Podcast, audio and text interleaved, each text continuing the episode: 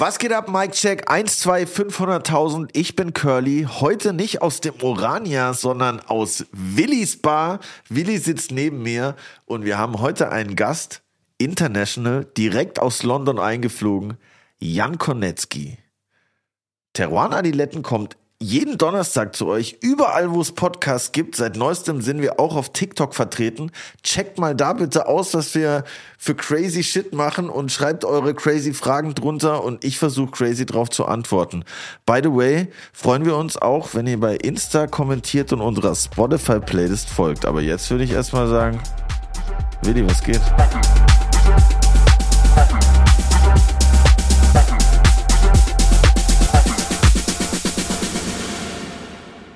Auch ein herzliches Grüß Gott von meiner Seite.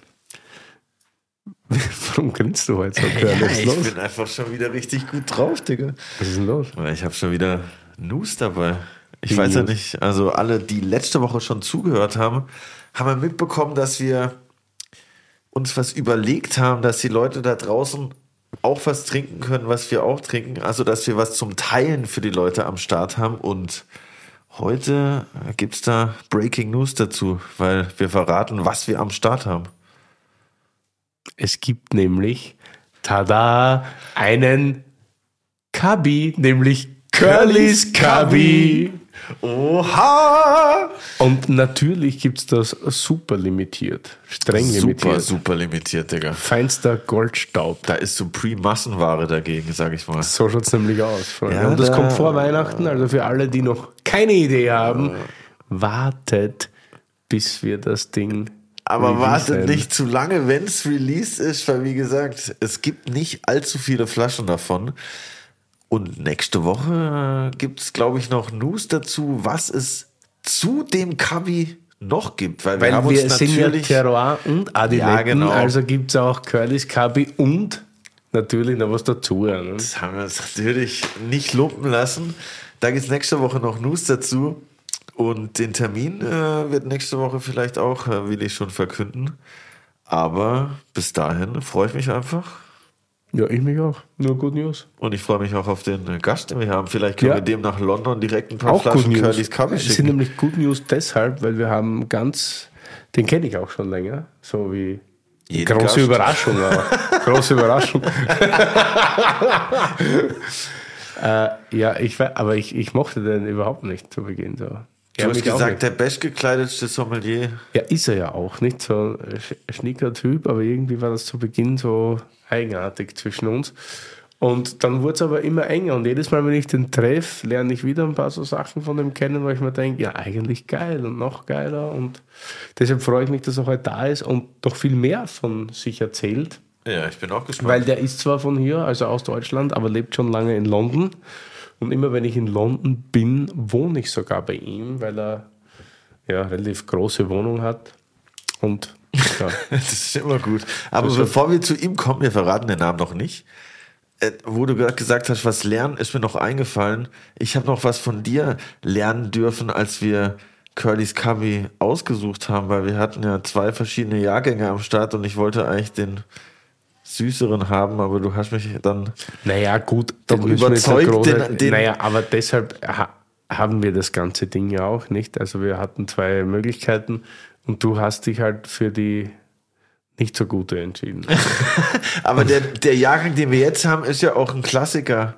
Jahrgang oder ein richtig krasser Kabi-Jahrgang, habe ich gehört. Ja, also ich glaube, Kabi gibt es nichts Besseres, glaube ich. Also da, da die letzten 50 Jahre hat es nichts Besseres gegeben. Ihr könnt ja schon mal spekulieren, welchen Jahrgang wir meinen oder von wo der Kabi herkommt.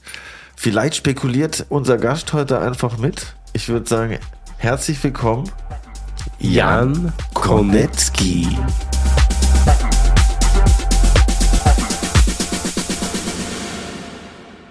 Super. Ja, äh, ich bin auch so ganz doll dabei. Oder? Du bist komplett dabei schon. Okay, ah, ich dachte, ich dachte, es geht um Ton. Okay, nein, gut. Es geht, es geht um Wein heute. Nein, es geht um dich heute. Vielen Dank.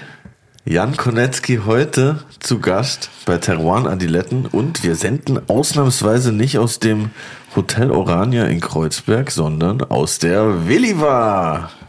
Genau. Man sagt jetzt nicht die Adresse, aber es gibt ja noch eine. Nee, sonst stehen hier ja noch die ganzen Weingroupies vor der Tür. Private Bar, genau, ja. Äh, wir hatten ja gerade Frühshoppen heute in der Freundschaft und wir wussten jetzt nicht genau wohin und man möge mir den ein oder anderen Zungenschlag vielleicht verzeihen. Es war halt schon ein harter Tag. Ein hartes Wochenende. Hartes, eine ganz harte Woche war eigentlich. Eine super Woche. Ein hartes Jahr eigentlich. Ne?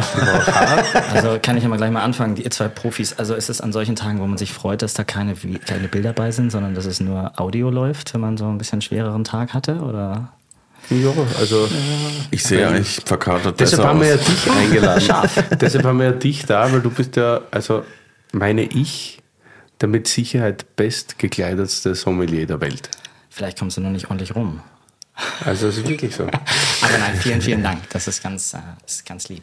Ähm, finde dich, aber du bist auch ein, du hast es sehr gut. Das ist super, wenn eine Folge gleich so anfängt, man so ein bisschen Eierschauf. Du bist auch fest. Hervorragend. Ja, es ist, ist, ein bit broy hier mit euch. Das ist Sag mir mal, Jan, ich weiß ja nicht so genau, du wohnst ja jetzt in, in London seit Ewigkeit und in Deutschland. Für alle Hörerinnen und Hörer wäre es vielleicht super, wenn du mal erklären würdest, von mir aus auch lang, was du gerade machst. Ähm, wie, wie viel Zeit oder kurz so, so, so, so, ein One-Liner oder ja, so, wir, wir bisschen, haben 90 bisschen, Minuten, bisschen, bisschen, bisschen, bisschen erzählen und anwärmen Genau, und so komplett. und so das Gefühl, dass das Gefühl aufkommt, oh, hey, einer von uns aus einem kleinen Dorf ist in der großen Stadt. Wo wurdest macht- du geboren? Genau. ähm, ich wurde geboren äh, ähm, im 16. Jahrhundert. Ach nee, das ist so ein bisschen Interview with the Vampire. Ähm, nein, ich wurde, äh, ich bin ein Lüneburger aus Niedersachsen und äh, bin gelernter Bäcker, auch in der Bäckerei groß geworden und habe dann mich in die Gastronomie, äh, äh, in der Gastronomie angefangen, zuerst unverhofft und dann eine Ausbildung gemacht und habe dann mich für einen Sommelierberuf entschlossen. Äh, vielleicht sprechen wir über was dazwischen kommt später und äh, jetzt knapp 20 Jahre, nachdem ich mich dazu entschlossen habe, äh, bin ich in London. Äh, ich bin ein, ich sage, Independent Sommelier, also was heißt das? Äh, also ich bin nicht festangestellt, sondern vielleicht das, der ugly word in Deutsch wäre Berater, äh, weil ich habe ähm, Kunden äh, und äh, einige davon, für die sieht das aus, als wäre ich für die Vollzeit tätig und für andere bin ich ganz offen, so bin ich Söldner. Äh, Auf Abruf sozusagen. Ah, Ja, also ganz viele von meinen Kunden sind äh, Langzeitverträge und Langzeitpartnerschaften. Ähm, also ich bin Sommelier und Weindirektor für eines der drei Four Seasons in England. Das ist das Four Seasons äh, at Tren- 10 Trinity Square neben dem Tower. Da haben wir ein zwei-Sterne französisches Restaurant, das heißt La Dame de Pique von Anne-Sophie Pique. Wenn die die kennt, das ist die meist dekorierte weibliche Köchin der Welt, was Michelin-Sterne angeht. Da gibt es dann auch ein japanisches und chinesisches Restaurant.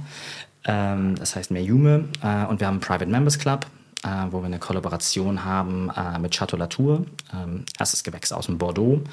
Und den Weinen, ähm, die so zu dem Schirm von Latour gehören, Firma heißt Artemis Domain, gehört der Pinot-Familie aus Frankreich. Und die Weine haben wir dann eine Partnerschaft, die ist weltexklusiv, dass es das gibt. Ähm, und für den und für das Geschäft äh, bin ich halt äh, Weindirektor und habe da neun Sommeliers, die mit mir arbeiten. Neun? Neun. Für, in England ist das nicht so viel wie in Deutschland. In Deutschland fallen ja alle um, wenn du, also wenn du schon einen Sommelier hast, ist ja besonders, aber so viele Sommeliers, äh, vielleicht sprechen wir später drüber, das liegt ein bisschen daran, dass Sachen ein bisschen anders im Ausland laufen als Ja, in Deutschland. Genau, und das ist einer meiner Kunden, dass ich der Weindirektor bin. Ich bin da bis zwischen ein und drei Tage. Dann ähm, bin ich Markenbotschafter für die Weine von Chateau Latour und Artemis Domain in England und in Deutschland. Das hat angefangen mit dem Hotel, aber hat sich dann weiterentwickelt. Dann ähm, habe ich noch ganz viele kleine Jobs nebenbei. Also ich bin sehr umtriebig, bisschen Workaholic. Äh, und ähm, das ist nichts, was man eigentlich verherrlichen sollte, sondern wo man eigentlich dran arbeiten sollte. Aber ich äh, mache Weinkeller für Privatmenschen, die viele Leute kennen, äh, mache, habe einen Concierge-Service, ähm, habe, helfe, auch mit, helfe auch mit Recruitment ähm, und dann vergleiche ich immer ein, zwei Sachen, die ich sonst noch nebenbei mache. Ich bin nicht alleinstehend als äh, Berater, sondern habe eine Firma die sich auf Wein, äh, die Luxusbranche, Gastronomie spezialisiert, ähm, habe einen ähm, Manager, Vertreter, habe ein, ähm, eine Assistentin PA, die sich um die administrativen Sachen kümmert, die mir sehr, sehr schwer fallen. Und das mache ich. Das war die kurze Geschichte. Krass. Und dann gehen sich immer wieder deine lustigen Wochenenden in Berlin aus zwischendurch. Genau. Perfekt. Ja, das ist so perfekte Work-Life-Balance, würde ich sagen. genau, es ist a bit of pleasure, a bit of, a bit of work. Genau, also Sonntagabend ist ja eigentlich so der Feierabendzeit, aber man so, ähm, genau.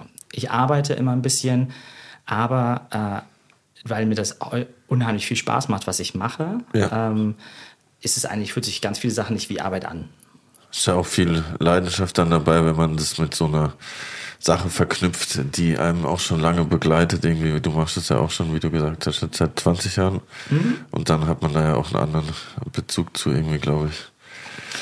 Ja, ähm, wenn, wenn aber so wie jede Sache, die vielleicht als Passion anfängt und die man die wirklich lange macht. Das stimmt, ja. Ähm, ist es dann manchmal so, dass man, um als Profi wirklich noch interessiert zu bleiben, dass man sich einfach mehr investiert darin, dass man andere Sachen findet, die man in die Struktur Wein reinmacht, dass man halt nicht äh, berufsblind, taub äh, äh, oder strichweg Alkoholiker wird, äh, dass dann einfach andere Sachen, die man macht, ob das jetzt, keine Ahnung, Töpfern oder Pole Dancing ist, äh, einem halt von dem Beruf wegholen, weil äh, mit Wein, du kannst halt ständig arbeiten und natürlich, du gehst ständig aus und dann gehst du essen und trinken und trinkst Wein, ja. arbeitest mit Wein, hast Freunde in der Gastro, wir kennen ja auch irgendwie, wir kennen uns übers Arbeiten, Genau. So, umso, ich denke, umso länger dabei bist, umso harter arbeitet man, dass man andere Sachen macht als Wein. Deshalb bin ich hier bei einem Weinpodcast, dass ich nicht die ganze Zeit nur Songs schreibe. Das ist mein, hm. mein Ausgleich.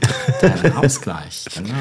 Wie bist du dazu gekommen, dass du Weindirektor bzw. Berater bist? Weil für mich ist das schwer vorstellbar, weil es sowas in Deutschland eigentlich so gut wie nicht gibt oder in Österreich. Aber es klingt jetzt, ich meine, du bist ja auch, wir kennen uns ja schon lang, so für alle, die jetzt zuhören.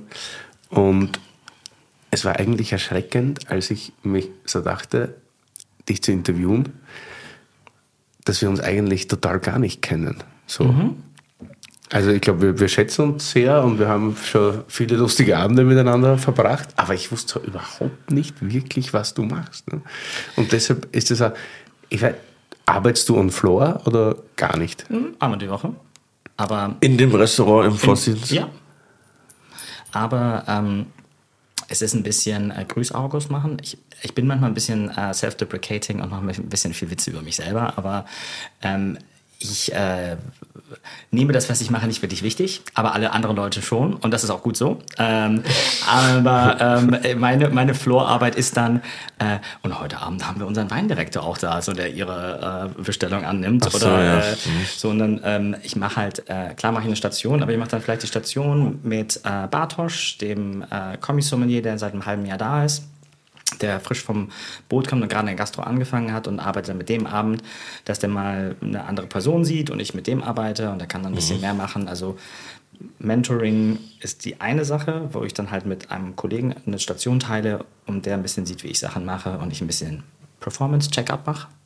Ja, ja, voll. Nee, aber es geht nicht darum, dass ich denen dann sage, na, du hast am Kochen gerochen, das machen wir mal nicht. Oder du hast lecker, lecker gesagt, das machen wir aber nicht. Sondern es geht äh, ganz häufig darum, dass die einfach irgendwie sehen, dass äh, da jemand Zeit mit denen verbringt. Und das Gleiche ist es mit Kunden, mit Kunden, mit Gästen.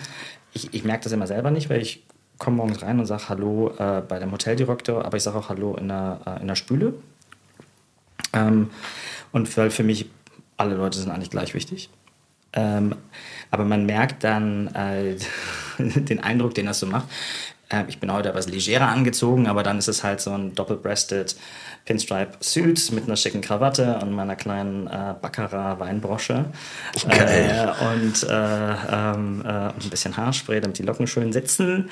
Und äh, das finden, das ist so, Leute finden, das ist schon ein bisschen beeindruckend für manche Menschen so. Und das ist so dann halt ein Abend im Service für mich. Es ist ja. Äh, wesentlich glamouröser, als es früher war, als ich selber noch eine Schürze hatte und ganz viele Leute über mir hatte. Äh, wo man wirklich noch gejuckelt hat und äh, ähm, äh, also ich bleibe nicht abends da, um die Gläser zu polieren, weil ich, weil Gott sei Dank das ist organisiert, aber ich war früher, als ich Head Sommelier war, hatte ich manchmal so wenig Mitarbeiter, dass ich morgens reingekommen das Mise en place gemacht habe und abends, als alle weg waren, habe ich die Gläser poliert. Ähm, aber ja, momentan ist das halt eher so. Supervisor-mäßig. Ja, ja, Supervisor, das, das heißt, das heißt, das ist Teil, dass du eines Teil eines Systems bist, was Gastronomie angeht. Dass du was überschaust und damit hast du eine Kontrollfunktion, die ständig da sein muss. Aber ähm, ich denke, das ist eher ein Flavoring Agent. Ja, ja, ich verstehe, was du äh, meinst. Ein bisschen, wie gesagt, Mentoring, äh, ein bisschen, bisschen Gesicht einchecken. zeigen und ein bisschen, bisschen da am Start sein und halt einfach sagen, yo, ich bin auch hier und gucke auch auf meine Leute und bin ja, mit denen. aber mir hilft das eigentlich äh, ungemein, ähm, auf natürliche Art und Weise zu sehen. Ich sehe dann mal wieder ähm, vielleicht äh, die Jakobsmuschel-Gang-Geschichte, die in der Kokosnuss gebacken worden ist, äh, die ich vor zwei Wochen mit der Hetzsommeliere probiert habe, um die Weine damit auszusuchen. Und dann sehe ich dann auch mal, wie die Gäste das essen, wie die Sommeliers den Wein aus vorstellen, den wir uns dazu ausgesucht haben. Äh, und dafür stelle ich mich halt nicht mit einem Brettchen hin und einem Notizblock, sondern das sind Sachen, die so nebenbei passieren. Also bei mir sind Voll. ganz viele Arbeitssachen, da mache ich ganz viele Sachen gleichzeitig, über die ich vielleicht da noch gar nicht so nachdenke, aber später helfen die mir dann weiterzuarbeiten. Und auch mal zu sehen, wie das im Real Life äh, passiert und nicht nur im, auf der Karte, was man sich Also ausgedacht hat. Gastro Ne? und Restaurants sind schon, sind schon geil. Also, so, also, als, also als Zuschauer. Ja, voll. Ich weiß, Aber ich glaube, ich, aber ich, glaube, ich habe deine Frage gar nicht richtig. Habe ich deine Frage richtig beantwortet? Oh, ja, ist alles, alles super. Okay. Weiß ja keiner mehr, was ich gefragt Doch, habe. ob er auch on the floor arbeitet, hast du gefragt. Also Antwort ja. Ja, alles Also gut. wenn du es arbeiten nennst. Ja, aber wenn du es nur einmal in der Woche machst, ist natürlich auch irgendwie, das ist ja ganz andere Motivation, wenn du weißt, du musst jetzt fünf Tage, sechs Tage immer dein Ding runterdrücken und so ist das ja ein bisschen eine Flucht quasi aus dem Alltag und das Genau, macht also ja dann alles, alles was. Äh, wenn Leute als Job Kaviar verkosten oder weißt du was, da gibt es Leute, die verkosten Wein als Lebensaufgabe und alle sagen immer geil, jeden Tag Wein verkosten. Und wenn ich das so, Ja. wenn du so eine dicke Verkostung hast und so 80 bis 120 Weine Mhm. durchprobierst, hat, hast du da noch Freude? Nee, das ist echt Arbeit, weil alles, was sich wiederholt, wiederholt, wiederholt, wiederholt, äh, wird irgendwann eventuell langweilig oder schmerzhaft. Das, aber ja, ich habe Freiheit ja. in meinem. kommt auch immer darauf an, in welcher Phase man die Weine verkostet. Und Primeur in Bordeaux macht meistens keinen Spaß, nicht? In welcher Phase ist denn das, was wir hier im Glas haben? Und was haben wir denn hier überhaupt im Glas, Herr Schlegel? Achso, hören wir an einen, einen Joker-Wein, weil wir schon durstig waren. Hat unser lieber Herr Steffen heute mal tief in die Trickkiste gegriffen und It's a pleasure. Jean-Marc Rouleau mitgenommen. Ich glaube, das ist ein Meursault aus der Lage Vireux 2016. Das ist hervorragend. 16 ist auch so viel besser als 15. Ich habe jetzt so oft 15 gehabt, da waren, die waren oxidiert alle, irgendwie müde und so. Und das ist eher, du meintest holzig, das hat schon Holz, ja, aber trotzdem finde ich, hat so einen lässigen Kick, Frische Lecker. und wird jetzt mit Luft da nur. Mm. Für mich, pubertierten, für mich pubertiert er ein bisschen. Ja, Was heißt Die das? 16er pubertieren für mich gerade ein bisschen. Ich glaube, ich würde, also ein 18er ist, also wir haben ja immer Angst vor jungen Weinen, aber ich würde sagen, so ein 18er wäre jetzt gerade, der hat noch mehr ähm, Weine. Für mich ähm, spielen sich eigentlich immer so ein bisschen ab, wenn die äh, in den ersten ein bis vier Jahren, da ist die Hefe noch immer wieder sehr stark zu spüren. Und äh, da sind eigentlich äh, so, so große, feine, äh, red- reduktivere Stile vom, äh, vom Burgunder. Äh, am Anfang sind die dadurch charmant, weil da gibt es Frucht, ähm, aber halt auch diese hefige, blütige Note und Holz. Also es ist alles viel. Und für mich fängt er langsam ein bisschen an zu pubertieren. Das heißt halt, wir mengen das Holz und ich denke, mit ein bisschen mehr Zeit wird sich das mehr integrieren, aber ich bin auch vielleicht, vielleicht bin ich auch ein bisschen hart an den Wein, weil das ist so eine geile Geschichte. Du erwartest eigentlich fast, dass sich so ein bisschen was regt bei dir in der Hose, wenn du sowas trinkst. Und wenn es das dann nicht macht, du hast halt die Erwartungshaltung. Und ich denke, dass der momentan äh, ein bisschen pubertiert, weil ähm, die Frucht ähm, geht ein bisschen runter für mich, dafür kommt ein bisschen Holz jetzt gerade raus. Und das wird sich eventuell für mich wieder ein bisschen einstellen in zwei Jahren. Und dann kommt der äh, Wein ähm, in der in, so etwas dann nussiger ähm, wieder. Das ist aber hochtheoretisch und äh, so total Sommelier-Kram. Aber vor allem ist es total blöd, wenn man zuhört und man kann nicht mittrinken. genau. Schöne Grüße an alle da draußen. Äh, wie bist du dazu gekommen eigentlich?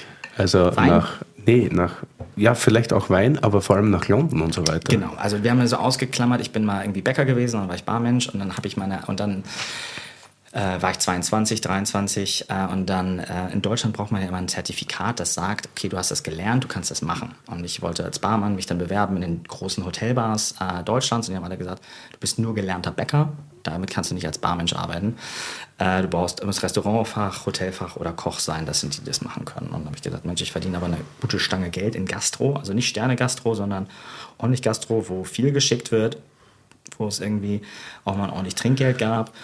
Ähm, da kann man, wo man wesentlich mehr verdient als in der Sternegastronomie. Vielleicht darüber sprechen wir mal ein anderes Mal. Aber äh, ich habe mich dann entschieden, noch mal eine Ausbildung zu machen und bin dann halt in so in den sehr sehr, steif, in das sehr sehr steife Hotel Louis C. Jakob in Hamburg an der Elbchaussee gegangen. Also ähm, ich bin, äh, ich habe auch mal einen äh, T-Dance Club auf dem Kiez gehabt. Ich habe mal im Puff gearbeitet und solche Geschichten und habe dann halt ähm, Bevor du da gearbeitet hast? ja, ja, lange bevor ich da gearbeitet habe. Es gibt so ein, zwei, ein, zwei Sachen, die immer noch so ein bisschen äh, in der Zeit auch noch passiert sind, die etwas schwer waren. Äh, Glaube ich, für, also viele Wahrheiten können nebeneinander existieren, aber ähm, ich habe da dann halt halt brav glatt rasiert, nach hinten geschniegelte Haare, so mit der weißen langen Schürze meine Ausbildung angefangen zum Restaurantfachmann.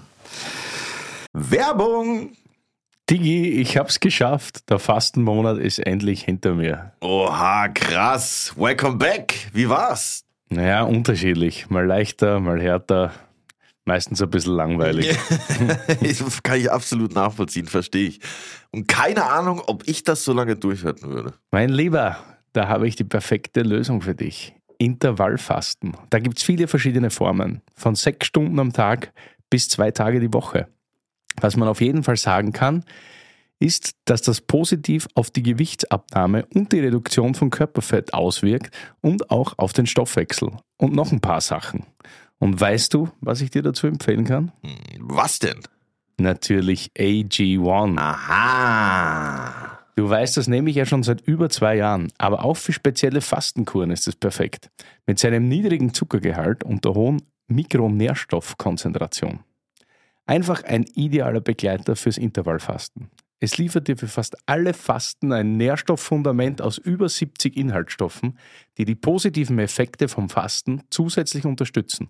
Es hilft deinen Energiestoffwechsel und gesundes Altern von den Knochen und deinem Nervensystem. Das ist natürlich nice. Voll nice. Und dabei ist es more in one. Du musst nicht zehn unterschiedliche Vitaminpillen dir einwerfen.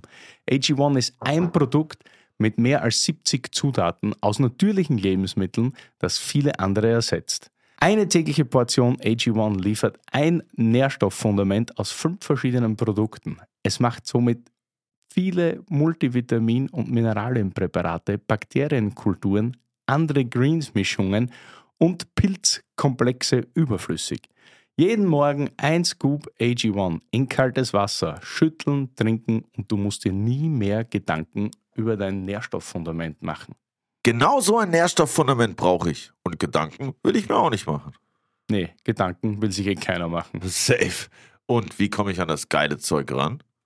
Im Abo wird die AG1 ganz entspannt monatlich frei Haus geliefert. Ganz ohne Vertragslaufzeit. Pausieren und kündigen ist jederzeit möglich. Und im Moment gibt es ein besonderes Angebot, mein Lieber. Auf drinkag1.com slash adiletten erhältst du bei Abschluss eines monatlichen Abos einen kostenlosen Jahresvorrat Vitamin D3 und K2 und fünf praktische AG1 Travel Packs für unterwegs im Wert von 41 Euro gratis dazu. Oha, nice. 41 wie die Nummer von Dirk Nowitzki. Wer? Egal, auf jeden Fall alles nur hier bei drinkag1.com slash adiletten. Werbung Ende. Und ähm, das ist schon so, das, das Hotel Jakob war halt vor, war 2004, das sind 18 Jahre. Ähm, ein sehr, ähm, also ein relativ steifer hanseatischer Laden, aber die haben, was die gemacht haben, war sehr, sehr gut. Ähm, äh, die hatten, äh, das war ein, ein angesagtes Hotel, was Boutique war, klein war, äh, eine Geschichte hatte. Die hatten äh, eine Weinbar, also, äh, und die hatten auch ähm, ein mega Sommelier. Den habe ich später kennengelernt, der Hendrik Thoma, ich glaube, der war auch mal bei euch. Jawohl. Der Hendrik war dein, dein Chefsommelier quasi. Der, der Hendrik, der Hendrik, der hatte, ähm, aber der Hendrik, der war ähm, ja da in dem, äh, das meins. Der Hendrik war ja da in seiner absoluten Blütezeit als Rock. Der war ja, der war ja so ein, so ein angesagter Sommelier wie du. Wer Curly? Und äh, der war ja äh, Deutschlands, also wirklich also angesagtester Sommelier äh, zu der Zeit. Und es war äh, also eine Ehre und eine spannende Geschichte, mit dem zu arbeiten. Und, ähm, äh, und irgendwie, ähm, ich war Azubi. Und Azubi, als Azubi hast du dann nicht im Sommelier-Team mal irgendwie mal mitgeholfen. Und das war eine Ehre, dass man dann da mal Telefon konnte. Und ich habe immer viel gequatscht. und war im Restaurant als Kommi und als Azubi tätig. Und dann da gab es noch die Steffi Döring, die hatte auch gearbeitet zu der Zeit vom, äh, von Tivino. Krass. Nee, Weinladen. Ha. Weinladen, braucht nicht geschnitten werden.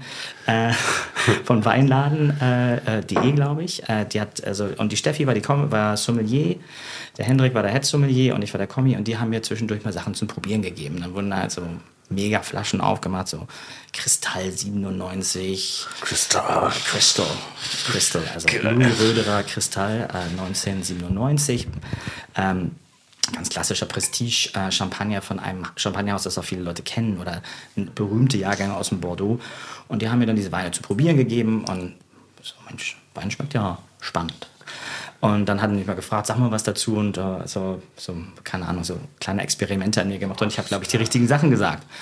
Aber am Ende, was ich da toll fand, war, der Sommelier war im Restaurant nicht jemand, der nur äh, Wein konnte, sondern der konnte Weine außerordentlich gut. Die Weinkarte war deutschlandweit eine der angesagtesten Weinkarten zu der Zeit. Ähm, ähm, G-Max vom Keller. Äh, Hatten wir jetzt gerade auch zum ersten Mal eine hat, Folge. hatte, ähm, hatten wir dafür 120 Euro auf der Karte. Oha. Das wissen wir, jetzt kostet es 20-fache im, äh, im, im, im Secondary Market. So, und die Karte war geil, das Essen hatte einen Michelin-Stern. Es war klassisch, so hier so Schmor, Jus und ein bisschen Barolo-Essig, aber gute, tolle. Äh, drei, damals gibt es noch so, hat man gesagt, so dreierlei vom Thunfisch. Das war so, äh, bevor, äh, so vor, äh, vor der Shiso-Kresse war es das dreierlei.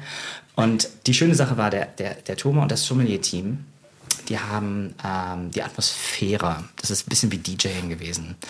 Da hast du, ähm, da war ein Tisch mit Geschäftskunden, wurde die Bestellung angenommen vom, äh, vom, vom, vom äh, Host oder vom Gastgeber. Ach ja, tolle Wahl, mache ich ihn fertig, Herr so und so, Frau so und so. Ähm, so zum nächsten, so ne, bisschen respektvoll abgenickt zum nächsten Tisch. Drei Ren- Ren-. Rentner, Rentner oder Rentnerinnen, äh, Personen im Pension, äh, Pensionalter, im Pensionsalter, die sich dann überlegt haben, ob sie drei Gläser halbtrockenen Rosé trinken oder die Flasche. Und dann hat der Thomas gesagt, ja, wisst ihr was, Mädels, den Rest äh, gebt ihr euch intravenös. Was natürlich in so einem steifen Haushalt wie dem Jules Jakob, so dass wir dann so an dem Tisch, am nächsten Tisch waren dann ähm, äh, Pauli und Jule, die sich äh, das, äh, das Essen abgespart haben für den besonderen Jahrestag, wo dann halt drüber gesprochen wurde. Äh, die haben die Weinbegleitung, was auch immer der Name des Moments in Deutschland gerade für das ist.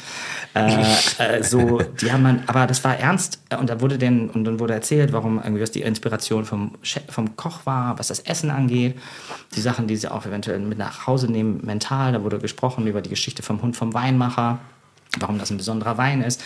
Und da wurden wirklich Menschen, also wenn Susi und Peter oder Klausi und Klausi äh, oder Petra und Petra dann irgendwie da angefangen haben, in ihren jungen Jahren sich so das zusammenzuspielen, das sind ja zehn Jahre später, waren das ja eventuell die Leute, die zum Geschäftsessen gekommen sind. Und da wurde angefüttert Absolut, ja. und Leute wurden, äh, also das war geil. Und ich habe mir gesagt, so, das in der Gastronomie, das als Sommelier hast du so viel Einfluss darum, was eigentlich passiert. Ähm, und das wollte ich auch machen. Ich finde es komisch, dass in der Restaurantwelt immer noch das Sommelier nicht ganz so gesehen wird, wie ich ihn sehe oder sie sehe oder denen sehe, was auch immer. Aber ähm, darum, ich, darum wollte ich das machen. Und nach der Ausbildung bin ich ein halbes Jahr da geblieben. Und die Steffi ist dann schon nach London abgehauen. Und dann sagte der Thomas auch zu mir, äh, ja, Jan, wir haben hier eigentlich keine extra Stelle. Die waren drei Sommeliers. Äh, hier ist die Nummer von, hier ist die E-Mail-Adresse von Gordon Ramsay, wo die Steffi schon gearbeitet hat. Bewirb dich da mal. Und nach einem halben Jahr war ich dann bei Gordon Ramsay in meinem Sterne-Restaurant im Mace am Arbeiten. Aha. Äh, Den habe So, ich, den hab ich vorher noch auf TikTok gesehen. ja, ja, ja, ja, ja, Gordon, äh, genau, Swearword, the art, the kind of swearing. Ähm, und, ähm, aber das war der Sprung äh, in Krass. das tiefe, kalte Ende vom Pool. Und wo war das, das Restaurant? Das Restaurant hieß Maze äh, bei Gordon Ramsay. Der Küchenchef war Jason Asserton. Der hat sein eigenes Imperium mittlerweile aufgebaut, Küchenimperium. Und das ist im Grosvenor Square in London. Also äh, wir sind in, ähm, in Mayfair. Und äh, das war ein absolut Cutting-Edge-Restaurant. Ihr habt da Jason, der war bei ähm, Farah Adrien ähm, im El Bulli. Das war der erste englische Stagiaire, der da länger gearbeitet hat. Und der hat halt Tasting Menus, Sharing Dishes, äh, das erste Mal. Vorher haben wir drei Gänge gegessen, alle. Vorher gab es Hauptspeise, äh, Vorspeise, Hauptspeise, Nachspeise. Und da hat es wirklich angefangen, dass Leute halt sechs und acht Gänge gegessen haben. Und ähm, die waren auch die ersten, die Weinbegleitung äh, angeboten haben, aber so gemacht, dass du einfach, ein, du hast ein, eine Etagere, das ist ein deutsches, doofes deutsches Wort, Stand, also bekommen mit drei Weingläsern drin, da waren dann drei coole Sauvignon Blancs drin, einer aus der Loire, einer aus Chile, einer aus Neuseeland und das hast du dann mit deinem Essen gegessen, also es war halt nicht so, dass dann jedes Mal jemand so wie ein Pinguin vor dir stand, eine Geschichte erzählt hat, warum funktioniert das und dann weggelaufen ist, sondern das war cool, du hast auch nicht, äh, du hast eine coole Uniform angehabt und das war so, das waren die ersten Tage und von da habe ich mich so langsam hochgeschaukelt. Krass. Und bist du seitdem dann auch in England äh, geblieben? Ja, komischerweise. Seit 16 Jahren hast du vorher gemeint, oder? Hm, Ja, 2007 habe ich angefangen. April 2007. Krass. Und wie lange warst du dann bei, bei Gordon Ramsay? Neun Jahre. Neun Jahre. Boah, wild, ne? Das ist krass. Da schaust du, was man alles aushalten kann. Ja. Ja, ja, genau. Das ist ein bisschen submissiv, slightly submissive, aber ja, das ist, äh, das ist, äh, Ja, deshalb kannte ich dich ja auch nicht. Wir haben uns ja, glaube ich, das erste Mal wir gesehen. mochten uns am Anfang du gar nicht so einem- gerne. Was? Wir mochten uns am Anfang auch gar nicht so gerne. Nein, ich will das gerade erzählen. Das ist super, weil das ist jetzt auch die Einleitung zum nächsten Wein, den ich, heute, den ich heute mitgebracht habe. Ja, das ist.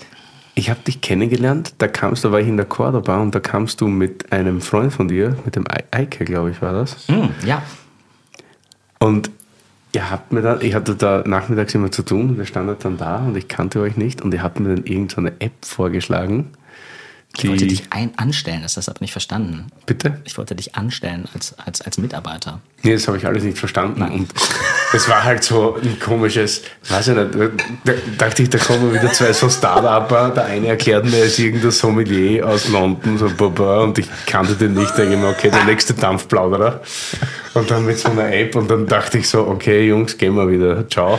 Und dann am Das Abend habe ich dann noch Eröffnung. irgendjemanden geredet. Das war am Tag der Eröffnung. Das war am Tag der Eröffnung. War das wirklich ja, da- der Tag, sein, das war der Tag der Eröffnung. war Es war auch nicht gerade der, der schlauste Tag, um irgendwie aufzurocken und da mal hin. Aber wie gesagt, Eike so, ja, ja, ja, da gehen wir mal hin. Und dann am Eröffnungstag. Alter, was ist ein Schatten. Aber ja, ja, ja, so. Aber das war super. Und dann irgendwann kamst du dann wieder und dann haben wir gesagt, ja, kennst du den nicht? Ich, nein, den kenne ich. Der, der ist Jan Kon Nein, das war eh Hendrik Thoma, weil der hat zu mir gesagt, ja, Jan Konetzki, der nächste äh, Master Sommelier, der nächste deutsche Master Sommelier, hat mal gesagt. Und ich sag, Jan Konetzki, das ist doch dieser Startup-Nasenbluter mit dieser komischen Wein-App. Was wird der Master auf Wein werden? Oder keine Ahnung.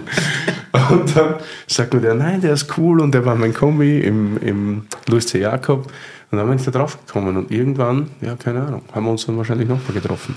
Genau, also das war, genau, Cordoba war Anlaufstelle und immer wenn ich dann in Berlin war, gab's, äh, bin ich vorbeigekommen auf dem, auf dem Schnäpschen und ein Glas Wein. Äh, haben meinen Geburtstag bei euch gefeiert. Richtig. Mm, genau. Den habe ich aber positiv in Erinnerung. Ja, gut. Und dann habe ich vor allem positiv in Erinnerung, als du dann, es war dann die Raw. Es war Genau, es war Raw und wir haben, Richtig. äh, wir hatten und irgendwie war, war, war es war, war bei euch es war bei euch zu wenig Mitarbeiter und dann haben Mhm. Immer. wir immer Immer zu und dann haben wir ähm, äh, und dann äh, der, der, der Moon äh, Pop-up oder das Mhm. Ja, wir hatten so die Afterparty quasi Genau, genau und dann äh, bin ich da ein bisschen äh, mit Service geschickt. Ja, 50 Sitzplätze, 97 Reservierungen in etwa. Hm. So auf ein Seating, also alles so richtig vollgestopft. Und Jan hat tatsächlich bei uns dann ausgeholfen und dann haben wir uns kennengelernt. Und deshalb habe ich auch den Wein jetzt mitgenommen. Echt? Ja, aber das war was, das hat man immer schon sehr früh. Mhm. Und ist ein steirischer Wein natürlich. Und du Ja, kanntest das habe ich nicht. bei dir, genau. Du hast da, also das war, habe ich vorher nicht probiert gehabt. Weil du Ähm, Du hast ja irgendwie ganz andere Weine in London anscheinend, Mhm. wie die, die gerade bei uns hip waren. Und das ist halt vom Ewald Czeppe. Das jetzt ist ein Welschriesling 2013 vom Opok, Werlitsch, Mhm. das Weingut. Und ja, finde ich hervorragend. Super Opok Welschriesling, und der unglaublich frisch ist für 13. Mhm. Und wir hatten damals halt viel Ogau im Ausschank, das kanntest du natürlich. Genau, ja, die ähm, ähm, waren, also wir haben auch irgendwie Weine sind natürlich unterschiedliche Weine, die äh, vielleicht in England passieren und in Deutschland passieren, aber so, warum bin ich nach London gegangen? Nicht ganz nur, weil der Hendrik mich geschickt hat, aber weil alle gesagt haben, du gehst nach England, du kannst die besten Weine der Welt probieren. Und du kannst halt, und jeder, der, oder ganz viele, die Weine, tolle Weine verkaufen, tolle Weine machen, möchten in London irgendwie ähm, dabei sein. Also und Ogau war halt auch 2007 schon bei uns äh, im offenen Ausschank. Und ähm, Und die Weine waren immer Teil der Karte, ähm, wo auch immer ich hingekommen bin. Ähm, und es war spannend zu sehen von ähm, der Entwicklung, wo die Weine noch wesentlich, ähm, also sehr zugänglich waren. Also jetzt brauchst du ja, also ich sag mal, du brauchst keinen, äh, äh, du brauchst keinen Reisepass, um, äh, äh, also, also das sind ja, das sind ja mittlerweile Weine, die äh, ähm, nicht mehr für jeden zugänglich sind, finde ich. Und Ja. das ist meine Meinung, andere Leute andere, aber am Anfang äh, waren die noch sehr zugänglich, äh, waren die sehr viel zugänglicher, dass du einfach das einfach mal überall unbedacht aufschenken möchtest. Jetzt, wenn ich die Weine aufmache, denke ich nach, ist es klar ein gutes Fenster für die Weine, äh, präsentieren die sich gut, äh, brauchen die viel Dekantatationszeit, aber ja. Aber äh, ja, der, ähm, das, das war Ex-Voto 2, den hast du aufgemacht. Richtig, Ex Und dann Vero, du- ja. Ex-Vero. Und dann hab ich so, geiles Zeug. Ähm, aber mittlerweile sind ja äh, ähm, ähm, ähm, moderne, zeitgenössische, neue österreichische Weine auch in, London ähm, ein Thema. Also die Kollegen von Newcomer haben da ja sehr, sehr viele äh, Liebe Grüße. Liebe Grüße. äh, und ich mag die schon sehr. Ich arbeite nicht mit denen, weil manche fragen schon immer, du hängst da so viel rum, bist du nicht so, na, Aber das ist das so, deine Weinwelt in, im Four Seasons, beziehungsweise bei den Restaurants, die du berätst, ist eigentlich eine komplett andere, die wir so hier kennen, oder? Also so die Naturweinwelt ist bei dir so überhaupt nicht irgendwie. Naja, bei uns gibt es Naturwein, aber da muss nicht Naturwein draufstehen, damit man es verkaufen kann. Ah, Trick 17. Hallo. Was war denn, als du dann von Deutschland nach London bist, was war der erste Eindruck, wo du da, was war anders wie hier? Weil du vorhin auch dieses Thema mit den vielen Sommeliers und so angesprochen hast. War das so ganz anders wie hier? Was? Ja, ja, das war also, das war das ganz anders. Und ähm, es war erstmal atemberaubend, einfach die Menge schneller, größer, weiter, verrückt. Ähm, ich muss mal sagen, äh, ist geil, ne? Schon ein bisschen geil. Shoutout Der, äh, Der, der Weltriesling ist schon ein bisschen geil. Ähm, es war alles ähm, atemberaubend, aber auch erstmal, ähm, ich war halt in meinen 20ern und in, den 20ern hat man ja starke Visionen und weiß, was richtig und falsch ist. Umso älter man wird, umso weniger äh, ist das ja, äh, umso, umso weniger sind die Sachen schwarz und weiß und Stimmt. man verliert sich manchmal beim, beim Zählen der Graustufen. Wurst. Ähm, aber ich bin da hingekommen und kam aus einem klassischen Ein-Sterne-norddeutschen Restaurant mit Fliege und nach hinten geleckten Haaren in ein Restaurant, das einen Michelin-Stern hatte, das 160 Gäste pro Abend abgespiesen hat. Also, aber der hatte eine gute Zeit. Aber die kam rein um 5 Uhr 45 kam der erste Tisch rein und um 8 saß der nächste Gast, da sind die nächsten zwei dran und um 10 saßen dann nochmal zwei Leute. Boah, wild. Ja, und also, äh, um Gottes Willen. Und dann habe ich rausgefunden, in dem Drei-Sterne-Restaurant, das die haben, da machen das auch. Die hatten 15 Tische und fünf von den Tischen werden wiederbelegt. In Deutschland, in einem Sterne-Restaurant einen Tisch wiederbelegen? Also das ist, also das ist, du bist also schon, schon nah an Serienmörder, was du da sagst, um Gottes Willen. Äh, ne, das ist ja, soll ja nicht sein. Und Du meinst wegen der Arbeitsleistung, die Also Wegen der dahinter steckt? Arbeitsleistung, aber ähm, manche, manche Kulturkreise essen gerne äh, Länger halt auch nicht. länger. Ja, ja. Ähm, ich spreche gerade mit einem Restaurant in Belgien ähm, für eine potenzielle Zusammenarbeit und die sagen mir so, ja, in Belgien, nee, nee, also es ist dann, da sitzen die Leute dann auch für den Tisch, an dem Tisch den ganzen Abend und das ist dann Abendfüllen. Und in London ist es halt gar nicht untypisch, auch in Einsteiner-Restaurants, dass du sagst, ah ja, danke für die Buchung, Sie haben zwei Stunden Zeit und das Essen bei uns genießen, danach wird Ihr Tisch, äh, muss Ihr Tisch wieder freigemacht werden. Ich war auch gerade in Schottland essen. Das war, der hat zwar keinen, der hatte mal einen Stern und dann waren wir auch irgendwie, wie du gesagt hast, 17:45 waren wir da und um halb acht war ich schon wieder draußen. Also es war es aber auch nicht, dass ich dachte, boah, ich hätte da jetzt noch viel länger chillen wollen in dem äh, in dem Lokal, aber ähm, so ein Seating mit drei Stufen oder so ist natürlich schon was Warum- Spezielles, sage ja, ich mal. Und warum passiert das? Natürlich in London, die Mietpreise sind eventuell auch sehr, sehr hoch. Ja. Ähm, und dadurch dann Maximizing. Ähm, und die andere Frage ist auch, Mensch, ein Restaurant, wo dann irgendwie du hast 15 Tische und da sitzen dann die Leute halt dran. Vielleicht ist auch die Atmosphäre nicht so schick, wenn irgendwie ständig hast du das Gefühl, dass das Restaurant halb leer ist. Vom äh, Serviceablauf und Abbau. Wenn du irgendwie der Garde-Manger, der die Vorspeisen alle zur gleichen Zeit gemacht werden, das sind die, dann warten die. Also das ist schon Sehr durchgetaktet halt so, ne? Genau. Gut. Und das war eine, eine der Geschichten, die mich am meisten mitgenommen haben. Und dass ständig Verkostungen stattgefunden haben. Also, also Verkostungen für Profis und zwar auf einer Ebene, wo du in Deutschland, das, das, also, wir sind, wir haben dann irgendwie dann mal äh, äh, teuersten Weine von Chile morgens probiert. Am Nachmittag ist jemand vorbeigekommen, hat für uns die neuen Dom Perignon Serie aufgerissen. Äh, einfach weil wir, und wir haben das auch verkauft. Also wir haben 2007, das war kurz vor der Wirtschaftskrise, vor der ersten in, in diesem Millennium, ähm, die Leute haben auch gesoffen und getrunken. Also wirklich, also zwei Menschen zu Mittag, Flasche weißen Burgunder, Flasche Bordeaux, 200 und das ist und in Deutschland zu der Zeit haben die mittags ein Glas Grauburgunder getrunken oder, oder auch gar nichts. Und das war toll, dass du einfach als Sommelier diese Weine probieren konntest und verkaufen. Wie war so generell der Clash, wenn du als Lüneburger nach UK gehst? Ähm, da ich ja zwischendurch schon in New York gelebt habe als Bäcker, Krass. Und in Miami als Bäcker ähm, und, äh, okay. und, in, und, in, Griechenland und als Bäcker und in, auf Mykonos als Party-Promoter für Super Paradise. Zweite irgendwie Folge so als, äh, äh, und irgendwie als Apollon da angezogen mit Goldspray rumgereicht worden bin. Es war, ich war auch schon mal in 99 in, äh, in, äh, in London. Das war so meine schwule Sturm- und Drangzeit. Äh, und hab einfach, also London war immer ein bisschen Traumstadt, weil ja, da ist es Wurst ähm, ob du morgens einen Lippenstift aufträgst äh, und eine Kette ranmachst oder ein Hemd trägst oder deine Augenbrauen wegrasierst oder dran lässt.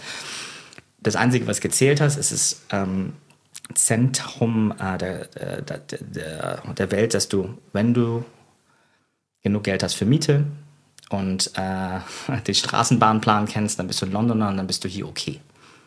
Es hat keinen gejuckt, wie du aussiehst, solange du funktionierst und Geld machst extreme Freiheit, aber natürlich auch, wenn es dir schlecht geht, wenn es dir schlecht geht, du fällst durch. Ne? Also das ist halt, äh, die Höhen sind höher, aber die Tiefen und die Möglichkeiten, dass du halt durchfällst, sind höher. Also von daher, das ist. Hast du das vielleicht mal gemerkt, so bei deinem arrivierten Klientel, dass du da bedienst oder bedienen musstest, dass die irgendwie ein Problem gehabt haben mit dem? Mit mir als Deutschen? Na, mit dir als, äh, mit, als Homosexuellen? Ich habe ganz lange ähm, das sehr, sehr neutral behandelt. Also ich war ich habe das, ähm, das ist ja die Sache in einer heteronormativen Welt, ähm, dass wenn du halt schwul bist, du kommst ja damit weg, dass du ähm, da still drüber bist. Das mhm. heißt halt, alle unterhalten sich dann über die Kinder und ne, die Ehepartnerschaften und die Hochzeitfeiern. Und, ähm, und ich habe dann gewählt für eine, für eine ganz lange Zeit, dass ich einfach nicht über mein Privatleben spreche, nicht über den Partner, Partnerin oder es ist auch so my partner, so ist da so äh, sehr, sehr non-descriptive. Und ähm, das war, ich habe das, ähm, ich hole das jetzt ein bisschen nach. Ich werde eigentlich jedes Jahr ein bisschen schwuler äh, und finde das wichtig und gut, äh, dass ich sichtbar bin für andere Leute, für Menschen in meiner Industrie und in meinem Arbeitskreis, dass sie sehen, okay, die, da gibt es jemanden, der ist nicht äh, heteronormativ und erfolgreich, sehr erfolgreich. äh, und äh, und äh, das ist äh, und das ist okay, dass ich dann irgendwie auf ein Dreier-Date am Wochenende gehe, wenn ich jetzt irgendwie keine Beziehung habe. Und darüber spreche ich auch. Spreche darüber, dass ich, ich bin ein schwuler Mann, der Anfang 40 ist und habe Probleme damit, älter zu werden. Ich, äh, mal meine, ich spreche über meine Midlife-Crisis-Tattoos. Ähm, ich habe jetzt ähm, eine, äh, eine größere, besseres Selbstvertrauen, um offener mit meinem Leben umzugehen. Ein bisschen Rampensau-Kram ist damit bei. Ein bisschen Schockerism. Ähm, aber früher, das war, ich war so still, dass einfach Leute da das nicht äh, gesehen haben. Ähm, also das ist ja auch ein Privileg, wenn man sich entscheiden kann, ob man, äh, andere Leute können es nicht verstecken, aber ich konnte halt, I was straight passing. Und äh, da gab es eigentlich, also als, ich habe mehr Kinker bekommen, dass ich Deutscher war. Krass. Als, als dafür, dass ich jetzt irgendwie äh, schwul oder, oder wie auch immer non-straight war. Aber es ist doch nice, wenn man das auch dann Leuten so vorlebt, dass man da keine Angst vor haben muss und trotzdem. Also halt, das ist echt schlimm, dass man das sagen muss, aber trotzdem erfolgreich sein kann und halt mhm. in dem Business halt so. Ja, weil wir halt schon die Zielgruppe des klassischen, das ist immer so der alte weiße Cis-Mann, nicht? Also die Leute, die Weine White, trinken oder die Leute, die. That's your clientele. White, stale and male. Wo ich mich so ein bisschen umschaue und uh, it's a bit white, stale, it's a bit white and male hier. Also das ist uh, also Frauenquote im Team, uh, türkisch repräsentierend, gender non-conforming. Das ist, das ist also zweiter, vielleicht die zweite Folge zu dem Thema, wie das bei euch so läuft hier ja. in dem Bereich. Oder auch Gäste, ich weiß ja nicht, wer sonst so kommt, aber wie viele kommen denn? Gibt es viele äh, nicht weiße Nicht-Männer, die hierher kommen und sonst Mikrofon sprechen? Ja. Okay. Gut. Finde ich schon. Ich glaube, dass man bei der Hörerschaft, glaube ich schon, dass wir sehr genau dort sind, wo du sagst.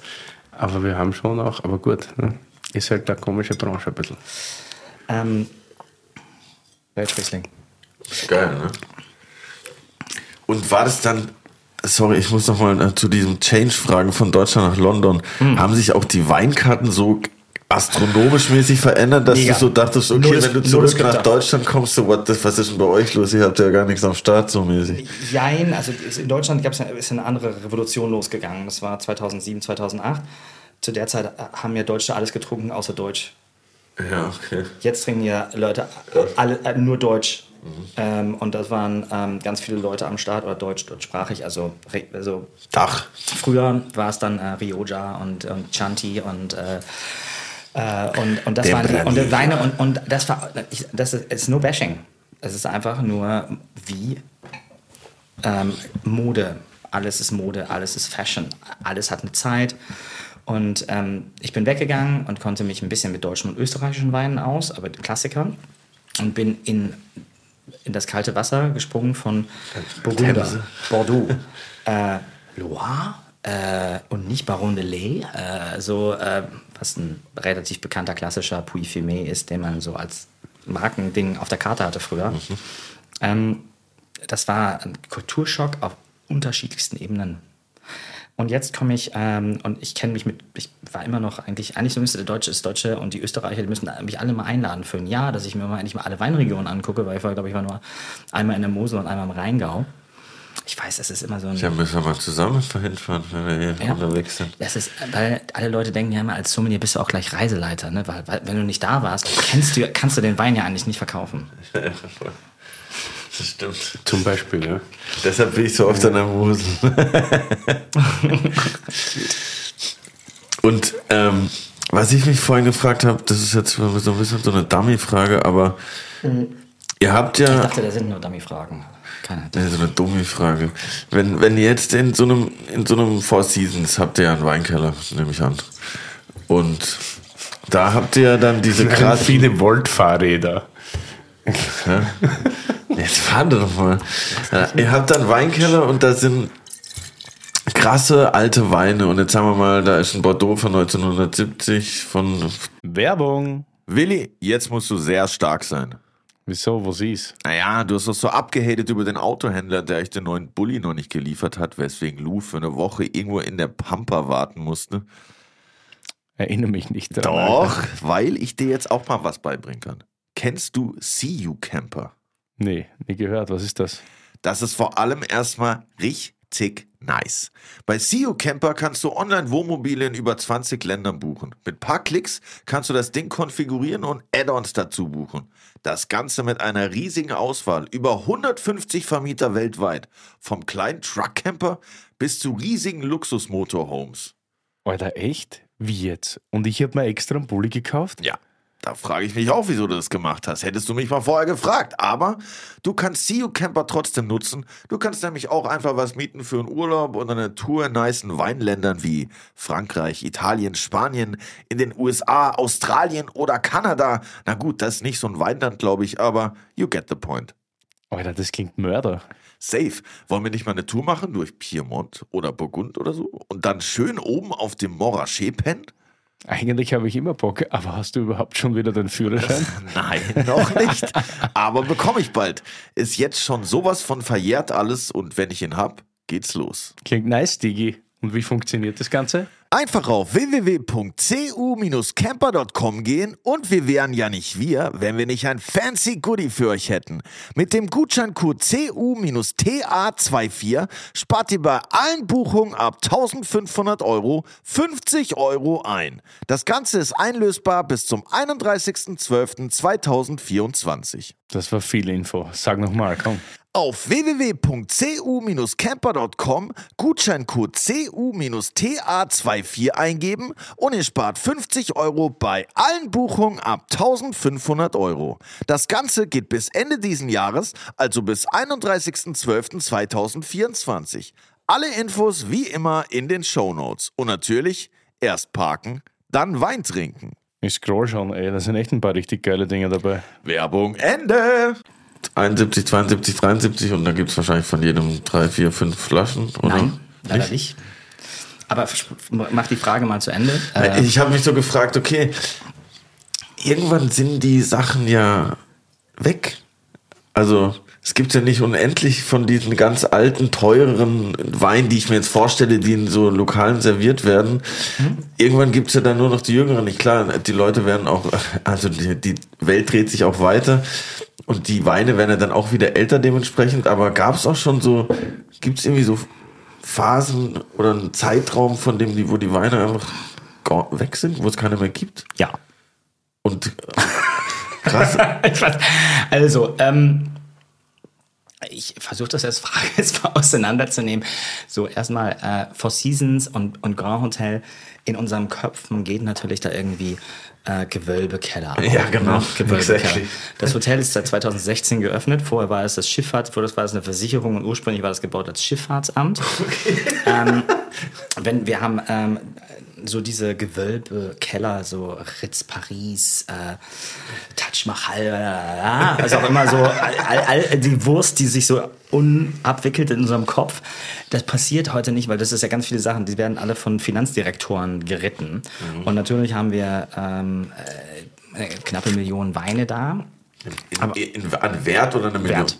Okay nicht eine Million Flaschen. Es gibt, es gibt, es gibt Paris, in Paris und es gibt noch ein, zwei Plätze, wo du das machen, aber das ist diese, diese Sachen, also ja, aber das ist sehr, sehr alte Welt und das gibt ganz wenige, äh, so Palais Coburg, äh, die haben vor, wenig, vor, vor zehn Jahren nochmal richtig in die Tasche gegriffen, um so eine alte Welt aufzubauen und einzukaufen, die normalerweise Dekaden braucht, um das zu bauen. Und das haben wir, das haben wir nicht. Ja, wir haben Chateau Latour. Man hat den Sachverständiger auch damals ausgeladen, als er die ersten Fälschungen gefunden hat.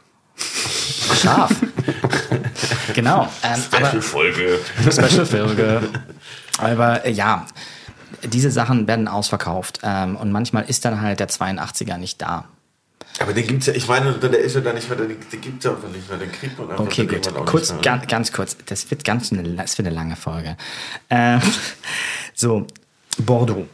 Die Weingüter sind 80 bis 100, äh, 80 bis 100 äh, Hektar groß. Ja.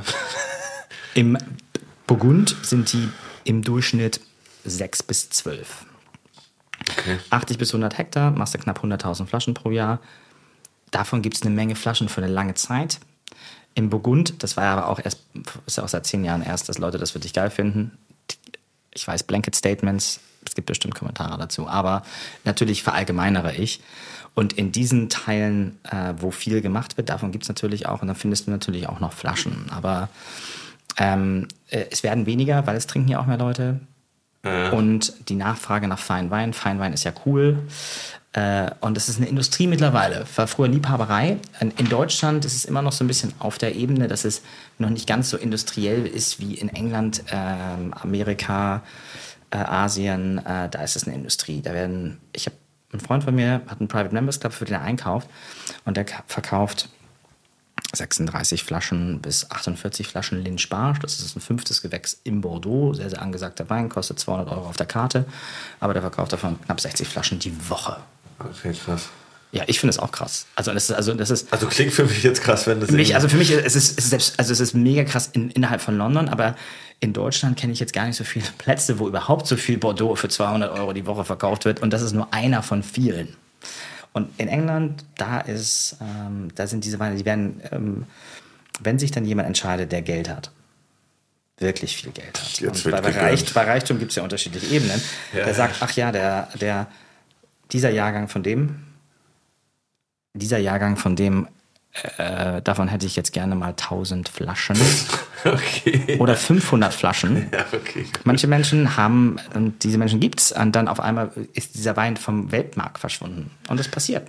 Nee, ich frage nur, weil ich das halt bei Wein so äh, mystisch finde, was es gibt ja eigentlich bei wenigen anderen Getränken, also klar, auch noch Schnaps und alles mögliche, aber wo halt irgendwann einfach dieser Jahrgang nicht mehr existent ist von diesem Weingut und du irgendwann so dieses, okay, ich habe jetzt die letzte Flasche von diesem Wein, das ist irgendwie so was Spezielles, was halt irgendwie nur bei solchen Jahrgangssachen gibt und, und die Sachen, die halt schon noch älter sind und dann natürlich nicht mehr so verfügbar, das finde ich irgendwie so voll mystisch, dieser Gedanke. Und was macht das mit dir? Ich weiß nicht, ich finde es irgendwie, es macht auf jeden Fall das Getränk an sich für mich irgendwie ein bisschen interessanter und mystischer, weil du halt weißt, du hast eine begrenzte Kapazität davon irgendwie so.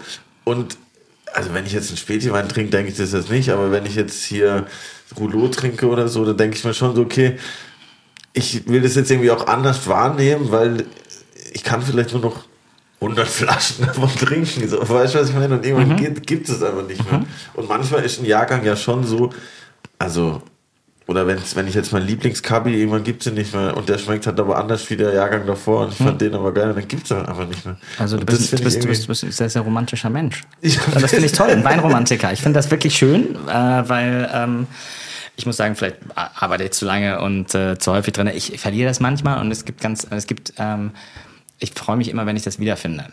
Und ich finde es toll, wenn ich mit Menschen treffe, die das haben. Weil äh, das ist das wahre Gefühl, weil wie gesagt, ich habe manchmal das Gefühl, dass diese Sachen, die für anderen mystisch und diese Romantik äh, transportieren, die sind für mich Tagtäglichkeit manchmal. Was, also ist es nicht arrogant gemeint? Überhaupt Nee, nicht. Also das ist also wie wenn jemand jetzt mit ähm, den besten Schinken der Welt handelt oder mit äh, teuren japanischen Trauben, die dann irgendwie eine 1000 Euro die äh, das Kilo kosten.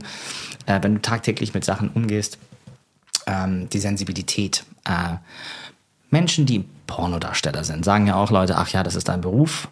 Aber natürlich ist es eine Arbeit, wenn es halt irgendwie. Äh, Klar. Aber ich finde das, das finde ich, das finde ich schön. Das, also mir macht das ein bisschen, ich weiß, es ist überhaupt, es ist no.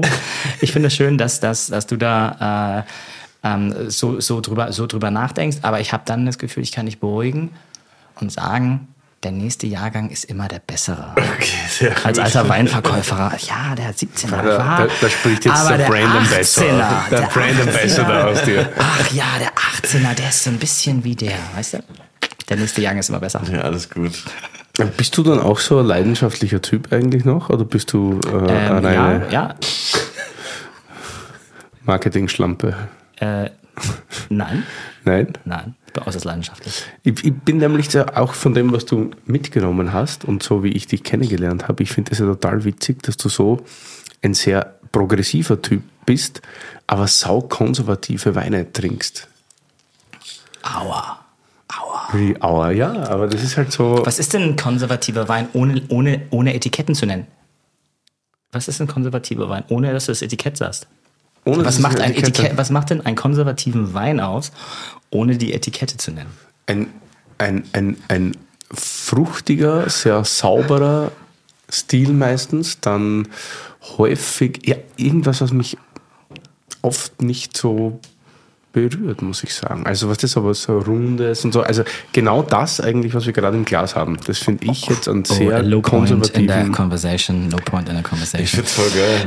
Ja, ich auch, ich auch. Weil ist, ja- ist, ja- ist Energie da. So. Ähm, Ich sage auch nicht, dass konservativ jetzt schlecht ist. Konservativ ist konservativ. Sorry, ich trinke das auch wir, gern. leben, wir leben in einer Welt, wo wir, äh, wo, wo, wo, wo, wir, wo wir richtig und falsch mögen und wo wir ähm, äh, das Resultat, das wir gerne haben, ist unser Fokus. Äh, die, ähm, warum ich, ähm, ich nehme das mal auseinander und antworte, beantworte zwei Fragen. Die eine ist, äh, warum ich mit äh, äh, ich, ich äh, um, I'm readdressing this, äh, etablierten und bekannten Weingütern arbeite. Äh, ähm, äh, ähm, weil, äh, warum arbeite ich mit etablierten und bekannten Weingütern? Äh, also die mochten mich back. Also es ist so ein bisschen, wenn man so ein bisschen so ein bisschen fragt, so, hey, why is your girlfriend that girlfriend? Äh, und äh, ja, die liebt mich auch. Also ich liebe die und die liebt mich auch. Ähm, und das ist manchmal nicht äh, von außen ersehbar, warum das eine gute Kombi ist. Und äh, ähm, äh, darum, ähm, und das sind, äh, ich mag die Weine. Ähm, die Weine, und darum arbeite ich mit den Weinen, die ich arbeite. Und das ist immer eine wichtige Sache für mich. Aber kaufst du ein, weil sie dir schmecken oder kaufst du ein, weil du weißt, dass du die besser verkaufen kannst an das Klientel, das du hast? Ähm, ist eine Mischkalkulation. Ähm, aber ich bin äußerst bedacht darauf, äh, dass ich mich mit Menschen und Produkten, ähm, dass ich mit denen zusammen bin, äh, zu denen ich stehe. Und dass auch die Werte, die ich vertrete, ähm, da gesehen werden und dass ich als die Person bin, da gesehen werde. Und äh, die sind, die Weine, also ich bin der Markenbotschafter für Latour und Artemis Domain. Und die sind konservativ, ja, ja. Also das ist, da hat keiner, äh, da hat keiner äh, Gott auf die Vorhaut tätowiert. Äh, Entschuldigung, die Stirn, nicht die Vorhaut. Und wenn auf die Vorhaut, dann würde man es nicht sehen. Die Vorhaut wäre okay, weil die Vorhaut siehst du ja nicht. Also ich habe auch, wie gesagt, äh, eine Menge, eine Menge Körperkunst, aber die siehst du halt nicht, wenn ich im Anzug vor dir stehe. Ähm, aber so, das ist die eine Sache. Ähm, so, sag ich mal, so emotional die Hosen runterlassen hier. Bitte. Schön. Stille. Ähm, ich habe immer mit vielen Weingütern zu tun gehabt und ähm, die eingekauft und ausgeschenkt, die eher Cutting Edge, neu und modern waren. Aber wenn jemand Cutting Edge, neu und modern ist, hat er häufig nicht gerade Kohle, um irgendwie ähm, einen der erfolgreichsten Sommeliers Deutschlands zu bezahlen. Ja, also was wäre dann, also was wäre dann meine Variante wäre, dass ich diese erfolgreichen, coolen neuen Weingüter vielleicht selber vertrete und die deren Weine kaufe und die Weine verkaufe. Aber das mache ich ja nicht, sondern ich bin ein Quatscher, der Marken versteht, Momente versteht, Menschen versteht und das, und das ist mein Skill. Und die Weine, die ich vertrete, Chateau Latour und Artemis Noven, ich hoffe, ähm, dass, wir, dass das heute, dass ihr das auch so fühlt, aber ich fühle, dass die Weine äh, unheimlich gut sind. Sind die Weine, ähm, ist es ähm, der junge Designer, ähm, der Mode revolutioniert? Nein, eventuell nicht. Ähm, das sind stillere Revolutionen, die da stattfinden und stillere Veränderungen äh, von Weingütern, die einfach länger existieren als einige, einige, einige Kontinente auf unserer, auf unserer Erde äh, ähm, Kolonialmächte äh, hatten. Es gab da Menschen schon vorher, aber keine Kolonialmächte. Also, ähm, wie gesagt, Latour zum Beispiel geht zurück äh, bis ähm, Marketing Check. Ähm, E1141. Ähm, das erste war ja, also nein, Entschuldigung, das oh, Claudetat 1141. Da waren dann die äh, zisterischen Nonnen, die dann Claudetat zum Beispiel angefangen haben und das Weingut die Mauer steht so lange. Aber ähm, und, und äh, ist 14, äh, ist 14 something. Ähm, und das ist sind es natürlich, und diese Weine, Weingüter, durch meine Arbeit bei, bei, bei ähm, 10 Trinity Square, habe ich, ähm, bin ich da Markenbotschafter geworden. Ähm, und anfangs habe ich gesagt, hey, da gehören Weine dazu, die habe ich nie probiert, die kenne ich nicht. Und da gibt es Weingüter dazu, die ich am Anfang überhaupt nicht mochte, zum Beispiel. Und das habe ich auch sagen dürfen, dass ich diese Weine nicht mochte. Und die haben auch gesagt, so am Anfang waren diese Weine vielleicht nicht so gut. Die haben ein Weingut, das dazugehört, das heißt Domaine de Genie. Wir sind in Burgund, wir sind in Von Romanée. Und ähm, äh, die Nerds out there, die Burgund mögen, kennen René Engel oder René Angel. René Angel ist gestorben 2005 und dann hat äh, François Pinot die Weine gekauft. Äh, die, die, nur die Weinberge. Und am Anfang waren die Weine echt langweilig. Zu viel Holz, äh, sehr reif. Alles wurde, ähm, ähm, alles wurde, äh, was ist das in Deutsch, not destemmed. Äh, und die Weine waren am Anfang nicht gut. Und darüber konnte ich auch sprechen. Ich konnte darüber sagen, ey, am Anfang fand ich das nicht gut und ich. Ähm, und darum, äh, die sind offene Menschen. Ich muss nicht lügen darüber, wenn ich was mag oder nicht mag. Und das stimmt. Das Wertesystem stimmt. Es geht nicht immer nur darum, dass das Produkt äh, einhergehen muss und vielleicht präsentiere ich mich manchmal in einer anderen Art und Weise. Aber am Ende, ich bin zwar ein schwuler Mann, der irgendwie ein bisschen cool ist und über seine Sachen spricht, aber auf dem auf der Level von, äh, von Privilegien ist es ja nur ein halber Punkt unter dem normalen weißen heteronormativen Mann. Also ganz so weit draußen bin ich gar nicht im Spektrum. Ja, ich, ich finde es nur immer witzig, weil eigentlich, wenn man so Sommeliers kennenlernt, die so ein ähnliches Mindset haben, dann hat man auch immer ein sehr gleichen Weingeschmack oder eine ähnliche Weinkarte und man trifft halt, man sieht die Weine auf Instagram, das ist ja halt so die Sache und dann gibt's das, das, das. Aber du bist tatsächlich der einzige in meinem, darf ich sagen, Freundeskreis hoffentlich, Natürlich. Ja, der komplett andere Weine pusht, als das alle anderen machen und ich auch mache. Weil ich ganz viel, ganz, ganz viel Kram poste ich nicht. Ich glaube, ich habe ungefähr einen Backlog von vielleicht 40 Posts. Ähm, ich habe bei Curly heute geschaut und werde so das ein bisschen äh, so Sachen, die in dieser Woche passiert sind. Ich glaube, da sind irgendwie 13 unterschiedliche Sachen gepostet in einem, in einem, also das ist gut. Und die Leute, die wirklich wissen, die gucken sich das dann an. Also ich habe einfach, auch nicht mehr so viel irgendwie wie, wie schon. Ja. genau. Ähm, ich ähm, ich glaube, ganz viele Weine sind ähnlich, die wir trinken, aber der Mar die Märkte äh, sind anders äh, und das ist ja auch schön und gut so. Und ich weiß ja nicht, wie viele andere Leute aus London du kennst und vertrittst und deren schaust, auf die Finger guckst, was die äh, trinken und verkaufen.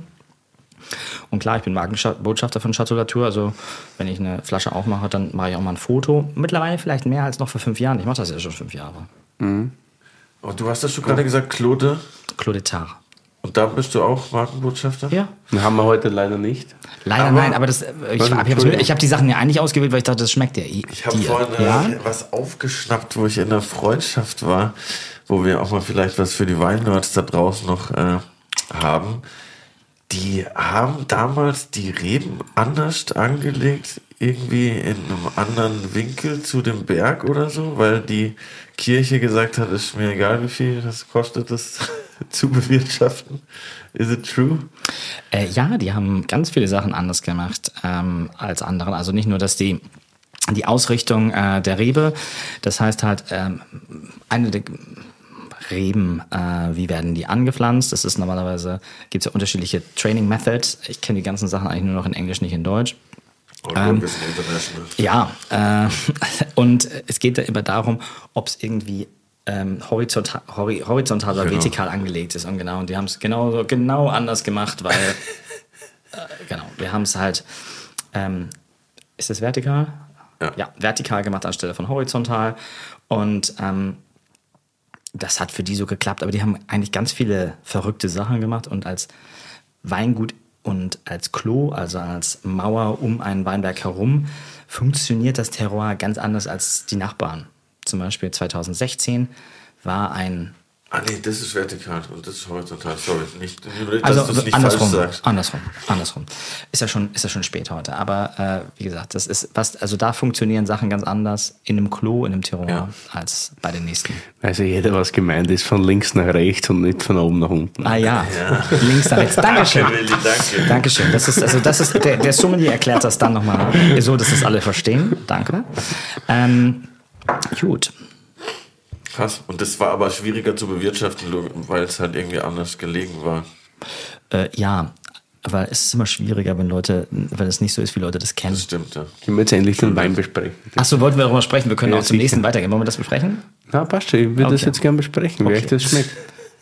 Ich schenke mir dann nochmal was Du ein. kannst ja auch mal sagen, was du da mitgenommen hast. Oder? was. Also ich habe ähm, so ein bisschen, ähm, so ein bisschen Markenbotschaftermäßig einfach mal Weine mitgenommen, die wir, äh, die ich selber vertrete. Was so ein bisschen eigentlich ein Move ist, den ich normalerweise nicht mache.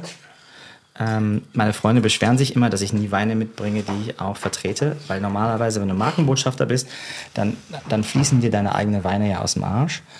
Äh, und überall, wo du hinkommst, bringst du dann halt deine eigenen Weine mit. Äh, und das ist auch okay. Ich finde das okay, aber habe immer da ein bisschen Respekt gehabt, dass ich sage, ich bin doch immer noch eine andere Person. Ich bin doch nicht nur Markenbotschafter. Aber heute habe ich gesagt, hey, wir wollten schon mal ein, zwei Mal Weine probieren und ich weiß ja, dass du auch so secretly ein bisschen Bordeaux-Lover bist. Ist ja nicht cool in Deutschland, Bordeaux. Äh, und deswegen, ich darf es auch nicht sagen hier, weil zum Schluss verliere ich hier meinen Platz neben Curly. Ich sage, dass ich Bordeaux Okay, mag, dann okay. kommen die ganzen Hipster-Sommeliers und, Und ähm, genau, die Hipster Schlagen mich nieder mit wir sind leeren wir ja auch Overnoir-Flaschen. nicht- Wir sind ja auch nicht mehr die jungen Coolen, weil äh, wir sind ja nicht mehr jung. Ähm, aber ja, also der Weißwein, den ich mitgebracht habe, ist ein Weißwein aus dem Rhonetal. Äh, aus äh, dem nördlichen Rhonetal von Chateau Grier. Und zwar ist es der Côte du Rhône vom Chateau Grier. Ist ähm, sehr, sehr bekannt, weil das ist eigentlich, also es ist eine Monopol-Weingut, wo, äh, also die machen, haben immer für hunderte von Jahren einen Wein gemacht äh, von, aus dem Weinberg und das war eine, wurde dann irgendwann eine eigene Appellation. Die haben ihre Appellation ganz früh bekommen, also AOC.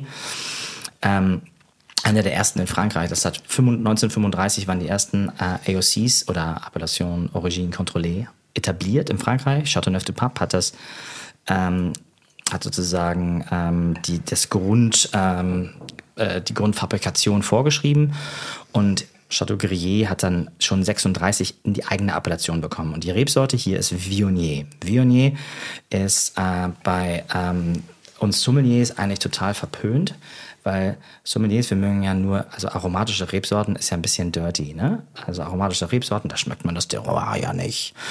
Ähm, deswegen äh, bringe ich das immer gerne mal mit, weil das ist dann ja fruchtig, floral und süffig. Curly, Wein, das Wörterbuch. Rebsorte Viognier. Viognier kommt von den Steilhängen an den Ufern der Rhone, ist also eine autochthone Rebsorte von dort. Was dieses schöne Wort heißt, habe ich euch in Folge 24 ja schon erklärt. Die Traube gilt als fast so eigenwillig wie Willi.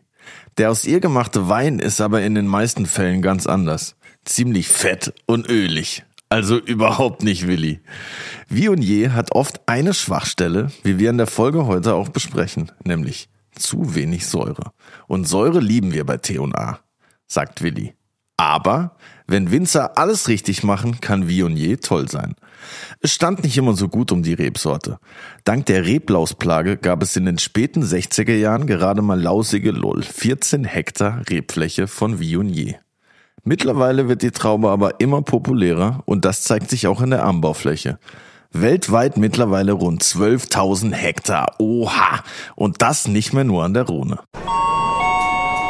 Ich finde es mega geil. Aber, ähm, und das ist ja, das, das, also, Flo, also das ist ja, nein, wir wollen eine karge Weine. Aber ja, ich habe das mitgebracht und das ist der Côte du Rhône. Äh, der ist auch vom Original Weinberg vom Chateau Grillé. Das wurde vor 15 Jahren, ist dieser Wein noch in den großen Chateau Grillé reingekommen. Ähm, großer Chateau Grillé, ähm, das, man muss sich das vorstellen, so ein bisschen wie ein, ist ein Garten, eigentlich ein Weinberg. Das sind 72 Terrassen, die gehen von 100 Meter bis 250 Meter, so ein Amphithea- Amphitheater. Ganz, also die haben so einen kleinen, ähm, die haben so einen kleinen Panzer, mit dem die die Weine, wenn die gelesen sind, runtertragen. Also keine, nicht wie in der Mosel, wo es dann eine Seilbahn gibt. stimmt. Also es ist ein wirklich, es sieht eher wie ein Weingarten aus.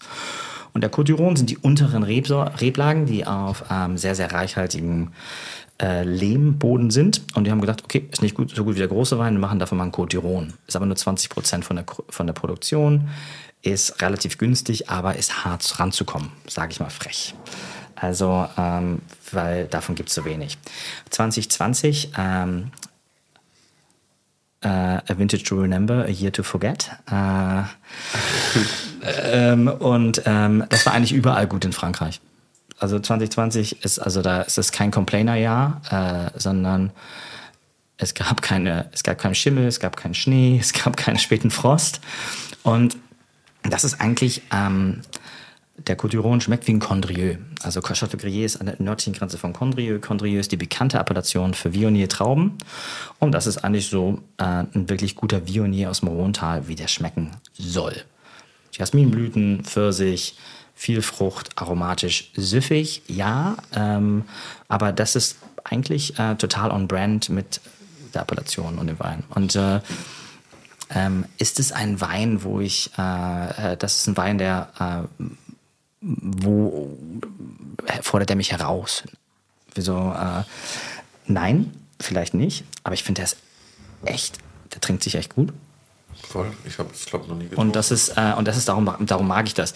Auch und diese. Magie äh, oder die Romantik oder was bewegt uns, ähm, äh, darüber sprechen wir auch. Und ich finde, dass der Wein, dafür was er ist, ähm, sich sehr bewegt. Das Aber ja, bewegt dir das jetzt, weil das Chateau Grillé ist, dieses bekannte, ein Produzent, eine eigene AOC, oder weil der Wein schmeckt? Weil für mich schmeckt das Also- wie. ich mag aber, ich mag Viognier und Condrieu wirklich gerne. Ähm, das ist, wie gesagt, was in Deutschland, ich glaube, das kommt gar nicht viel an und wird auch nicht verkauft. Sehr, sehr floral und das hat ja so eine Bitterkeit am Ende vom Gaumen, ähm, die rebsortenabhängig hier ist hier. Das ist also auch ein Wein, wo du das Terroir noch nicht durchschmeckst. Vielleicht das nächste Mal hätte ich vielleicht den und dann den Grand Vin mitbringen sollen davon, damit man das auch äh, wahrnimmt. Ähm, machen wir beim nächsten Mal. Ähm, aber äh, das ist ein äh, fruchtiger, trinkiger Wein, der wirklich gut ist. Und wenn ich jetzt sage, das ist, wenn man das direkt kauft vom Importeur, kostet das wahrscheinlich irgendwie 30. Echt? 30 Chillig. Ich wusste nicht, dass, dass, dass da überhaupt einen Cotonon gibt. Nein, weil es ist einfach kommt so wenig raus. Äh, und, ähm, und der Grand Vin, der kostet dich dann schon mal gerne 300. Was heißt, kommt wenig raus? Wie viel Also Flaschen 20 Prozent, sind es sind 2,8 Hektar ist das groß, 2,4 Hektar produziert Wein. Und 20 Prozent davon? Mhm. Okay. Aber wo ist die Säure? Ist es wie? Nee, da ist nicht wenig. Die ist in. Frankreich geblieben, oder was? Geiles T-Shirt Also, eigentlich. ne, Aber wo ist die Säure? Und dann, und dann auf hinten steht drauf, die Säure ist in Österreich. ja, aber genau steht. Ja, lass mich ein bisschen pöbeln. Lenny, ich hoffe, du schreibst Ganz schön, mit. äh, ganz schön. Ich verstehe schon, was du meinst. So. Also das ist ein super Pleaser, aber kicken tut mir das nicht. I love to be pleased. Ja. Gut,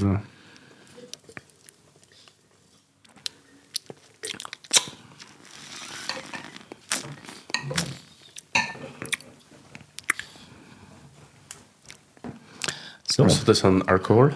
ähm, viel. Schon, gell? Viel. Sag doch mal, wie viel? Nein, 13 13,5. Gar nicht so viel. Ähm, so, der weiße äh, Grand Vin, der kann mal gerne 15% haben. Wie, für einen Weißwein, das ist krass viel für einen Weißwein, oder? Ja, es ist Faschismus. Das ist generell viel. Weil ähm, Was? Was ist das? weiß-rot, wenn du dich darüber unterhältst mit Alkohol, also es ist eigentlich so, das ist, welche Wahrheit für dich funktioniert. Ja. Äh, und Alkohol, ich weiß, es ist, ist, ja, wenn Weißwein kein 12% Ich, hat, ist ich das finde die. Alkoholdiskussion generell vollkommen vertrottelt. Weißt jetzt- jetzt sind, also was ich jetzt gerade merke, Burgund geht jetzt langsam wieder ein bisschen runter. Alle kommen jetzt gerade drauf, sorry, dass ich die unterbreche, aber jetzt kommt wieder ne war fertig. ne Nebbiolo, super. Alle trinken gerade Barolo, super. Vietti, Roania wird gerade um die Wette gesoffen, alles Traditionalisten, alle schreien Bartolo Mascarello, will man jeder haben. Aber ganz ehrlich, Nebbiolo gibt's, also kann, vorgestern verkauft Brunate Vietti 2004 mit 14,5 Volumensprozent. Das hat gepfiffen, alter Schwede. Und da beschwert sich keiner über den Alkohol, weil die haben immer viel Alkohol. Und deswegen, ich glaube, wenn das eine Rebsorte kann und wenn es passt, ist es wurscht, welche Zahl auf der Flasche steht, wenn es harmonisch ist. Und deshalb finde ich diese Diskussion immer irgendwie ein bisschen deppert, muss ich sagen. Weil, gut, wenn es so eine konzentrierte Pampe ist, das will natürlich keiner saufen, verstehe ich, ja. Aber immer sagen, nein, Wein ist nur super, wenn er unter 13 oder unter 13,5 hat. Sorry, das reicht nicht. Ich habe mir immer ums Gesamtbild. Das halt so generell hast du halt so dieses Konsumer-Vorurteil, so okay, Weißwein hat halt weniger Alkohol wie Rotwein und von Rotwein wirst du schneller müde. Das ist, ist so dieses, glaube ich, so, wenn du Wein einfach nur ab und zu trinkst, dann denkst du halt in diesen Schwarz-Weiß-Bereich einfach, weil, Ja. weil man muss ja schon sagen, dass so der Großteil von Weißwein schon weniger Alkohol hat im Durchschnitt, oder? Wie Rotwein. Ja, meistens. Ja. Ja, ich, ich denke ganz häufig bei diesen Sachen eher in Weinbaugebieten und äh, anstelle in äh, anstelle, dass ich an äh, in, in Rebsorten oder, oder Ja. in, in Ausbautechniken denke. Äh, äh, weil das ist ja die, die Sache mit Wein. Wein passiert, weil der wird weiß, wenn, der, wenn, die, wenn, es abgepre wenn die Maische abgepresst wird vor der Vergärung und der wird rot, wenn er rote Schalen hat und das bleibt damit zusammen. Ähm, ja, ähm, ganz viele Themen. Ich, äh, aber du hast dir die Frage gestellt, wahrscheinlich beim Codiron, weil äh, der dir warm vorkommt. Warm ist ja Coding vor alkoholreich. ja. Äh, ja, also ähm, Codiron 2020 Grillé ist ein bisschen ist ein bisschen Unicorn, weil ist auch ein bisschen cool, weil wenn du jetzt weißt, okay, 2,5 Hektar davon 20 Prozent, das heißt, davon gibt es dann, das gibt's, davon gibt's dann 30, 30 oder 45 Kisten für Ja. die Welt und davon hast, bringst du eine Flasche mit. Bist du sowieso erstmal der Dude oder der Dudette. Ähm, Limited ist immer gut, das ist, Entschuldigung, wenn ich das jetzt kritisiert habe, aber mir geht es halt oft nicht um die, also mir geht es um die Qualität des Weins jetzt Ja, in dem Fall, und- nicht was habe ich im Glas. Ich finde es immer gut, dass dir was nicht schmeckt, ehrlich gesagt. Ja, mir schmeckt es schon, aber nein, das ist ja per se kein schlechter Wein, das sage ich nicht. Ich sage nur, für den Hype, der drum gemacht wird um Chateau Grey, ich habe den Hype noch nie verstanden. Das ist aber, weil ich einen anderen Stil von Wein gerne trinke. Ja. Das liegt an mir, an meinem Geschmacksempfinden und an dem, die machen das schon super wie und je, aber ich hätte jetzt noch nie ein je getrunken, wo ich gesagt hätte, ah, Und das ist auch und das ist toll, weil nicht jedem kann alles schmecken. Voll. Ist ja auch gut, seinen eigenen Geschmack zu kennen überhaupt. Das, da muss man ja auch erstmal ein bisschen hinkommen. Du musst ja erstmal probieren, dass du überhaupt weißt, okay, ich bin immer noch mittendrin. Ist das für dich eigentlich jetzt irgendwie so ein Tritt? Also, also zum Beispiel, wenn bei mir Leute sagen, nein, der Wein schmeckt mir nicht, denke ich mir immer, okay, ihr blöd für die Situation, aber mir eigentlich wurscht, weil ich habe den Wein ja selber nicht gemacht. So, ja? Aber ist es bei dir jetzt? Also als Markenbotschafter ist man ja schon weiter drin als Nee. Sommelier. Ist es dann Ähm, blöd jetzt? Nee, ähm, eh, nö, eigentlich nicht. Der schmeckt dir nicht. Ähm, und, das ist, und das ist eigentlich cool. Aber mir schmeckt er ja. Genau, das ist auch cool. Ähm, weil mir schmeckt der. Ähm, ist jetzt ein Seelenwein oder was, was mich für immer berührt? Vielleicht nicht, aber ich finde, dass man das Gespräch darüber hat, warum. Man erklärt, das machen wir im deutschsprachigen Raum eigentlich relativ wenig, dass wir, wir, wir sprechen darüber, dass uns das schmeckt oder nicht schmeckt. Aber ich finde das eigentlich toll, wenn man darüber spricht, äh, was mag man und was mag man nicht. Ja, voll.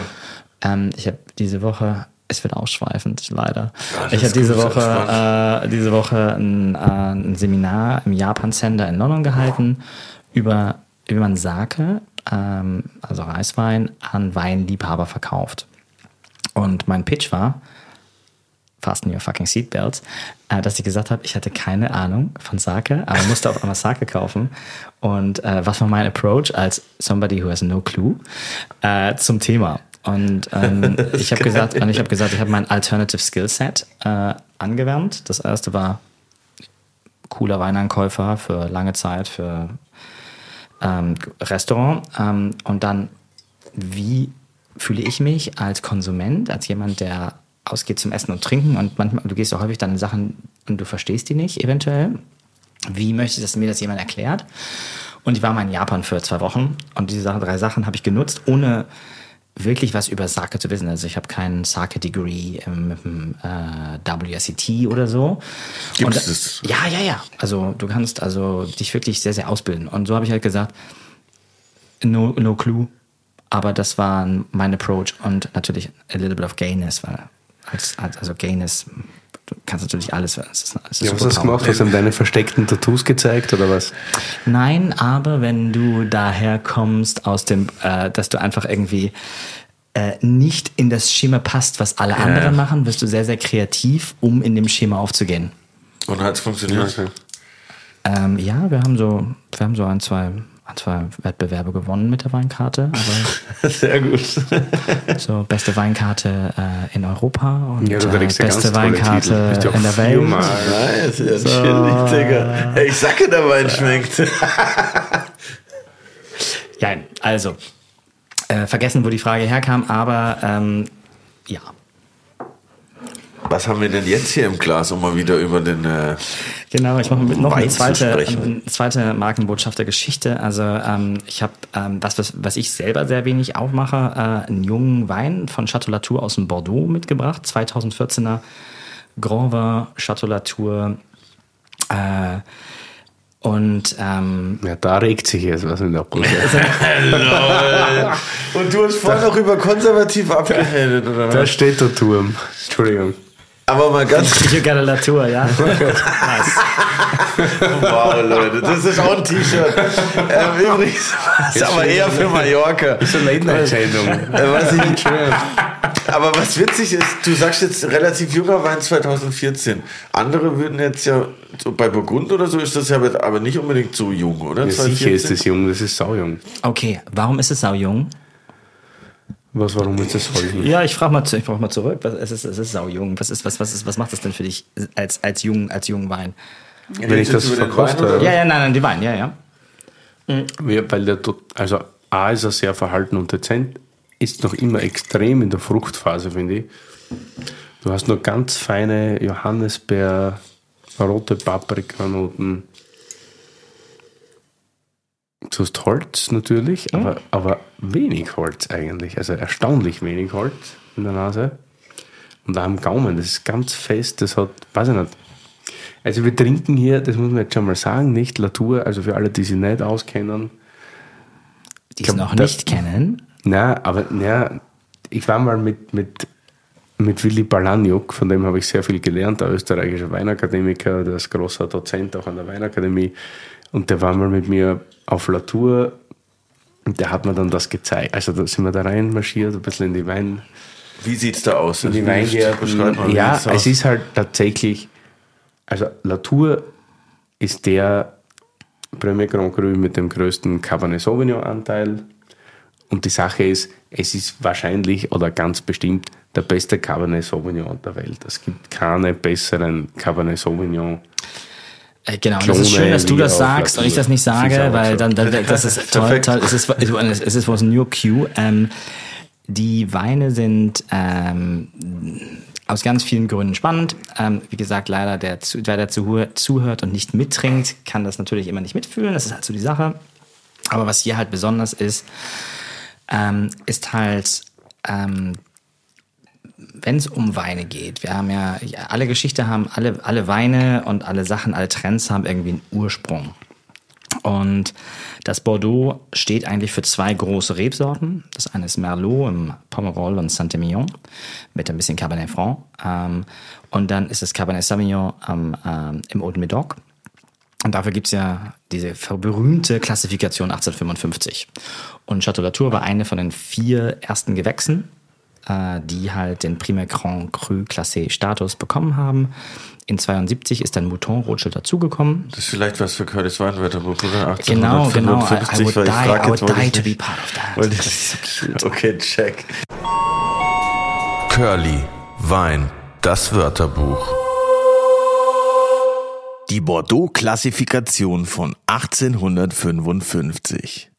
Anlässlich der Pariser Weltausstellung im Jahr 1855 ließ Napoleon III. eine Klassifikation der Weine aus Bordeaux erstellen. Genauer gesagt der Rotweine aus der Region Médoc und der Weißweine aus Sauternes und Barsac. Das System war einfach. Die aktuellen Verkaufspreise wurden zur Grundlage genommen und basierend darauf die Rotweine in fünf Kategorien eingestuft, die Weißweine in drei. In der höchsten Ehrenkategorie des Rotweins, Première Cru Classé, gab es zunächst nur vier Chateaus. Lafitte Rothschild, Latour, ah geil, kenne ich seit heute auch, Margot und Aubryon. Im Jahr 1973, hört ihr, 73 dann die Sensation. Zum ersten und einzigen Mal wurde ein Wein hochgestuft, und zwar Chateau Mouton Rothschild. Von Deuxième zum Premier Cru, also nach ganz oben. Das passierte, weil der legendäre Besitzer Baron Philipp de Rothschild mehr als 20 Jahre darum gekämpft hat. Krasser Typ. Und was bleibt von der Klassifikation von 1855? Sehr viel. Zunächst mal ist sie die Erfindung aller Weinklassifikationen und bis heute gültig. Dadurch, dass die hoch eingestuften Weine auch teurer verkauft wurden, konnten die Weingüter mehr investieren und der Wein wurde besser. Eine self-fulfilling prophecy sozusagen. Vor allem aber ist die Klassifikation die Mutter des Marketings. Hier wurden Luxusmarken zum ersten Mal als solche etabliert. Und das können die Franzosen seitdem sehr, sehr gut. Prost. Ähm, Ich glaube nämlich, dass der Jahrgang nicht stimmt, oder? War das 72? ähm, Ich glaub, Mouton ist ja, später also, also Fact-Check, Fact-Check. Ich bin, bin eigentlich ganz schlecht mit, mit, mit Könnt ihr. Curly auflösen? Curly kann das auflösen. Das machen wir, don't worry. 72 und der 73er Oh, war wurscht. Aber ähm, so, wir haben jetzt einen 2014er und du hast recht, der Wein ist sehr jung. Chateau Latour hat immer, die sind eigentlich immer so ein bisschen der nervige Cousin, der so die richtigen Sachen macht, aber das mag keiner. Und deswegen wird er zu Weihnachten eventuell immer so ein bisschen gebasht. Und Latour hat, ähm, hat halt sehr, sehr früh im Bordeaux gibt es was, was das Primeur-System heißt. Ihr habt mal drüber gesprochen, Subskription heißt es, glaube ich, in Deutsch oder was auch immer. Subskription, Sub richtig. ähm, und Die ähm, Verteilung von den Wörtern. Und also in so en primeur heißt, du, du kannst die Weine kaufen, wenn die noch nicht in der Flasche sind. Und die werden dann nach zwei Jahren zugeliefert. Und Latour hat irgendwann mal gesagt, hey, wir hören damit auf. Äh, wir, verkau wir schicken die Weine dann raus, wenn die anfangen, trinkbar zu werden. Weil so ein Topwein, der halt zwei Jahre alt ist, der braucht vielleicht noch fünf bis zehn Jahre zum Reifen. Und der ist, und der 14er ist immer noch sehr jung. Aber trotzdem, wir haben ja irgendwie uns äh, geeinigt, dass irgendwas passiert. Wir werden also es gibt Bashing dafür. Äh, äh, oder ich verliere meinen Job. Äh, aber ähm, und aber ich finde, da passiert schon relativ viel für einen Wein, der ein jünger Bordeaux ist. Wir trinken Bordeaux werden im klassischen Sinne häufig erst, also die ganz großen Bordeaux. Ganz groß heißt wirklich gut, ganz groß heißt meist wirklich teuer und wirklich bekannt. Und, auch älter wahrscheinlich. Und älter. Und häufig werden die, also in, in, der, in Frankreich werden Weine jünger getrunken. In England, die mögen, die sind ein bisschen nekrophil.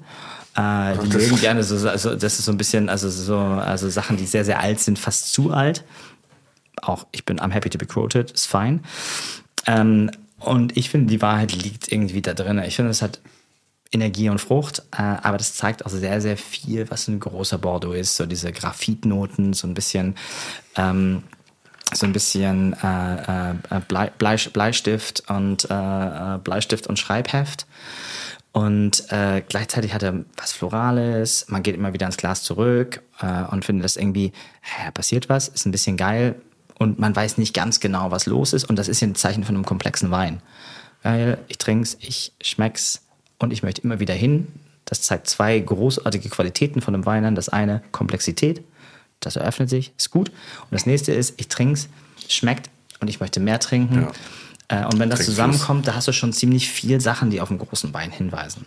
Äh, wir haben den jetzt ein bisschen, wir haben jetzt einen Teil davon dekantiert und den Rest habe ich in der Flasche gelassen. Wenn wir später Lust haben, kann man das zweite auch nochmal probieren. Aber Cabernets, die mögen Luft. Mhm. Wenn du solche Weine auch machst, reiß die auf, die große Karaffe oder Blumenvase oder was auch immer. oder eine große Wasserflasche, wie du vorhin was auch immer, Was auch immer da okay, ist. Ja, also genau. Keine Angst, Leute. Ja, genau. Cabernet ist super robust der braucht viel Luft, der mag, der, der, und den machst du nicht kaputt. Ein, äh, ein Wein, der weniger Gerbstoffe ähm, äh, hat, also ich sage immer, ich erkläre das immer einfach zu Menschen, so dunkler der Wein, umso wahrscheinlicher ist es, dass der gerbstoffreich ist. Ich weiß, es gibt ganz viele Ausnahmen. Oh dear, I get a frown. äh, aber ähm, äh, aber wenn es europäisch aus dem europäisch äh, aus dem europäischen raus sehr dunkel ist, ist es wahrscheinlich, dass es viel Gerbstoffe hat und schmeckt besser mit Belüften.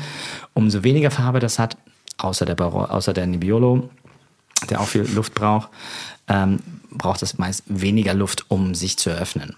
Ähm, aber was meinst du gerade mit der ist so robust? Kann ich auch kann ich den auch kaputt machen, wenn ich in gibt es auch Weine, die ich destroyen kann, wenn ich in eine Wasserflasche reinschütte vorher? Ja, es werden viel mehr Weine zerstört als also ich war kurze Anekdote, mal immer Teil einer großen Bordeaux-Verkostung. Oh ja, die kenne ich das schon. Das war immer, ja genau, das war... Die ist mies, ja. Ja, legendär, legendäre, legendäre Verkostung. Keiner weiß, wovon er spricht. Aber ja, nein, also, also, also von den Leuten, die zuhören. Also ich weiß, wovon er spricht, aber erzähl. 61, 89, 90, das war immer Mauerbau, dann... Äh, Mauerfall Wiedervereinigung und das waren nicht ganz schlechte äh, Jahrgänge jetzt. Ja. Bordeaux und da war ich halt öfter, also öfter, zweimal auf einer Verkostung, wo dann die Leute nachmittags schon schrien, ich muss jetzt die Weine alle dekantieren und belüften. Und ich sage so, na, die 61er, Nein, teilweise richtig. belüften wir ganz bestimmt nicht, weil ja. die sind durchoxidiert bis später. Und die, nein, nein, und äh, ich bin doch so jung und ich hätte keine Ahnung von allem. Und dann, ja, habe ich es halt gemacht und dann waren die Weine halt alle hin, aber war das wurscht. heißt, warum, wie es war stand? wurscht, weil die Weine hatten die richtigen Etiketten für diese Herren, die diese Weine auch konsumiert haben. Und der Preis hat auch gepasst und deshalb war es komplett. Es, es ist wurscht. Aber wie lange wie lang waren die dann äh, offen und was passiert, dass die kaputt gehen? Für alle mit meinem Wissensstand. Eine, eine Oxidation. Der Wein bekommt zu viel Luft und der kippt die Frucht geht komplett weg. Du hast dann nur noch ein bisschen Säure und ein bisschen Gerbstoff, aber du hast fast keinen Geschmack mehr. Und wie lange? Mein, meine, ist es dann? Meine, meine Herangehensweise ist da so ein bisschen Feuerwerk, weißt du? Feuerwerk kennen wir alle, Silvester und so, wir sprechen nicht vom Geruch und Geschmack. Aber so eine Zündschnur, die du anstündest, und dann irgendwann gibt es das Feuerwerk. Und wenn die Zündschnur lang ist, dann musst du sie lange vorher anzünden, damit du auch da bist, wenn das Feuerwerk los ist mhm. und nicht schon im Bett bist und schläfst. Ja, ah, also, und was, ähm, ähm, und was der äh, Willi gerade ganz schön erklärt hat, ist da alte, reife Weine, die sind durchgereift. Die machst du auf und die entwickeln sich im Glas. So 61, Ach so, verstehe. 89. Und das ist jetzt ein 2014er. Ah, jetzt get ich's, okay. Genau. Und das ist ein Wein, der, äh, ein, ein junger, robuster Cabernet, Ähm, äh, den kannst du noch lange dekantieren und auflassen. Aber wenn wir jetzt äh, was, was irgendwie 20, 35 oder 40 Jahre älter ist, da musst du vorsichtig mit sein. Ich vergleiche das immer mit Menschen, weißt du, dass irgendwie ein, äh, eine ganz junge Person, weißt du, die fallen um und äh, ja, Passiert nix, lachen und äh, ja, genau. Und so ist ein junger Cabernet und so ein alter Cabernet. Ähm, Fällt einmal ist um, so- ist- Hüfte gebrochen. Hüfte gebrochen. Aber, aber, aber, aber, wenn du dich dann mit äh, der Onkel, der Tante der anderen Person hinsetzt und die erzählen dir eine Geschichte aus ihrem Leben, Krass. Da, äh, das bleibt bei dir. Während du irgendwie, so, die junge Person ist dann halt eher so, ah ja, ist cute und entertaining. Aber, und diese Weine hier, für mich brauchen viel Luft und da wird, und da habe ich kein Problem, die auszuschenken, zu doppeldekantieren, um die zu öffnen, weil das meine ich, was die haben robust. Und die alten kann man einfach direkt ins Glas rein äh, gießen, wenn die durchgereift, Ja, durchgereift, ja. Ja, ich sag mal, frech. Oder direkt aus der Flasche am besten. Ja, ja, genau, so direkt intravenös. Wie siehst du die Entwicklung so in Bordeaux in den letzten, also nicht letzten Jahren, aber eigentlich seit 2000? Im, okay, ähm, Snapshot. 2005 hat Bordeaux äh, den Jahrgang hingelegt, der dazu gesor dafür gesorgt hat, dass Bordeaux äh, ein Investitionsmarkt wird. Da haben Leute gesehen, ich kaufe was, äh, was äh, kurz danach sehr teuer wird äh, und ich kaufe das Zeug und lege es zur Seite und ein Jahr später ist es doppelt so teuer. Also es ist ein bisschen Gold Rush. So Golddigger-Stimmung, äh, Diamantenmarkt, wie auch immer. Ähm, und das wurde, zwei, zwei Sachen haben dazugehört. Das eine war Kritiker-Punkte, Critics, Robert Parker, der hat, äh, der Wein hat 100 Punkte bekommen. Und äh, auf einmal war das Ganze, was wir machen, das Geschwafel. Und die Meinung äh, war messbar. Da hat jemand gesagt, okay, 100 aus 100, okay, das ist gut, das kann ich wieder verkaufen. Ich muss mir nicht eine eigene Bild Meinung bilden. Das ist irgendwie so wie fünf Sterne für den Computer, den du kaufst. Natürlich kaufe ich den anstelle von denen. Und die Weine waren alkoholreicher, voller und harter zu trinken. Und das wurde ein Megatrend, der sich dann auch äh, in die kommerziellen erreichbareren Weine runtergespiegelt hat. Und in den letzten äh, fünf Jahren sehe ich einen anderen Trend. Also wir sprechen von Naturweinen, von Weinen, die kühler, frischer, trinkiger sind. Und das reflektiert sich jetzt wieder ins Bordeaux zurück. Ähm, die machen viel, dass die Weine weniger Alkohol haben, weniger Holz haben. A, früher trinken. Und das ist jetzt nicht, dass sie jetzt sagen, okay, ich mache ein bisschen Zauberpulver rein, damit das passiert, sondern ähm, bi- äh, bei Latour zum Beispiel 80 Prozent unserer Weinberge werden biodynamisch ähm, bewirtschaftet. Wir sind äh, äh, Bio oder Organic, ähm, ich weiß gar nicht, wie das in Deutsch ganz genau heißt, seit 2018. Äh, wir nehmen Weine raus und pflanzen Bäume. Also es passiert sehr, sehr viel, was in den zeitgenössischen Weingütern die Naturweine produzieren, also dass Monokultur aufgebrochen wird. Das kommt jetzt alles wieder zurück ins Bordeaux. Obwohl man in Bordeaux wahrscheinlich noch sehr viel Jahrzehnte tatsächlich daran Ja, arbeiten muss. ja, Wenn das man ist das also- Weinmeer dort sieht, das ist natürlich schon eine krasse Monokultur. Aber ich meine jetzt, ich habe es jetzt angesprochen, aufgrund diesen Wein, weil ich finde, das ist so harmonisch und gut da, das ist unglaublich. Ich mag, ähm, also es gibt zwei Jahrgänge, ähm, die meinen Blick auf Latour ein bisschen verändert haben. Ich sage das als Sommelier, aber auch als, also ja klar, ich arbeite für die oder mit denen. Äh, 12er und 14er ähm, sind Weine, die äh, sind sehr untypisch. Obwohl sie eigentlich typisch nach Natur schmecken, sind die ähm, nicht so jung verschlossen, sondern eigentlich kannst du das jetzt schon trinken. Also du kannst es nicht eigentlich jetzt schon trinken, sondern da, also ich gucke in die Runde und es trinkt sich sehr gut. Aber trotzdem ist es ein Wein, der ein bisschen wie Jahrgänge wie 96 zum Beispiel ist ein toller Jahrgang für Latour und toller Jahrgang für viele Weine in Bordeaux aus den 90ern. 1990, 1996 sind so die besten Jahre für mich persönlich. Im, äh, im Bordeaux. 95 darfst du nicht vergessen. Ist 95 ist sehr gut, aber für mich hat der so einen. Ist das dein Geburtsjahr? Danke, das ist sehr charmant. 86 ist mein Geburtstag. so. Das war etwas härter. Sieht man leider. nicht an. Und wollen wir, jetzt, hast du da diesen da drüben zum Gegentrinken angerichtet oder wie, wie sieht's aus? Nee, warte gleich mal. Warte, warte. warte. Ich, wir müssen das jetzt hier kurz fertig reden. Okay. Ich finde nämlich die Qualität des Gerbstoffs so unglaublich gut in den Weinen. Ne? Und da mögen jetzt viele mit den Augen rollen und so, aber bei Rotwein geht es halt immer um Gerbstoff und Säure. Ja, also für mich, so als Rotwein-Aficionado, ich liebe Rotwein. Und das ist null grün, das ist reif, hat Frische, hat Power. Und das Holz, du merkst das Holz überhaupt nicht, das ist nur unterstützend da. Äh, Holz, Rebsorten, Weinmachen, äh, Weinmacherentscheidungen sind alles Sachen, die eigentlich dazu beitragen, dass man guten Wein macht. Keine von den Sachen alleingestellt macht einen guten Wein. Balance, bla bla bla, das Wort, Balance, Harmonie, das sind alles Worte, die wir benutzen, weil die eigentlich sehr, sehr äh, aloof sind und schwer zu erreichen. Und deswegen sind das alles Qualitätsmerkmale. Und ich finde es toll, dass du sagst da drinne, weil normalerweise als Sommeliers nehmen wir die Weine aus dem Bordeaux und gerade diese Weine so also dass die tanninreich sind und quer und äh, also, also, also dass die einfach nicht schmecken, wenn die in dem Alter sind. Und ähm, die sind jetzt halt äh, fein, aber auch äh, in jungen Jahren sehr gut gemacht. Und das ist, liegt daran, dass sie eine konstant tolle Arbeit machen. Du hast gesagt, du warst mal im Weingut. Und als ich das erste Mal da war, habe ich so ein bisschen gedacht, so, es sieht eher aus so ein bisschen, als wären da 100.000 Bonsais, die rumstehen, weil alles hatte, das war, also es war eher so äh, Bonsai japanischer Ja, Garten. ganz kleine, als- knöchrige, ja.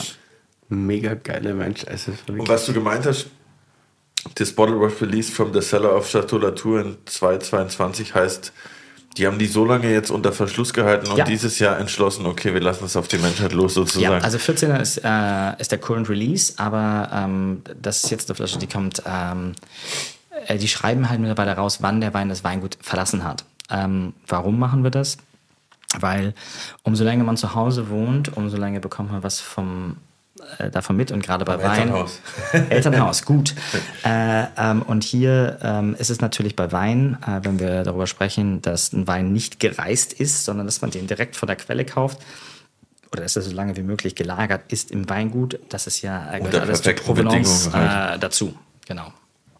Und äh, wenn du jetzt so ein 1961er magischer Jahrgang für Latour probierst, äh, der halt irgendwie äh, einmal in New York, äh, nach New York gereist ist, dann nach San Francisco und dann in Hongkong ge ge gekauft wurde, also der weiterverkauft wurde. Und du machst dann die Flasche auf gegenüber die Flasche, die im Weingut war. Ist das so ein krasser Unterschied? Mega. Echt? Ja. Und, und die meisten von diesen krassen Jahrgängen, die auch bestimmt teuer sind, haben schon so viele Stationen hinter sich. Ja, weil die natürlich früher, die hatten nicht so viel Kohle wie jetzt. Früher haben die die Weine wirklich nach zwei Jahren verkauft und die dann nicht mehr wieder gesehen, sondern haben ein bisschen was aufbewahrt da.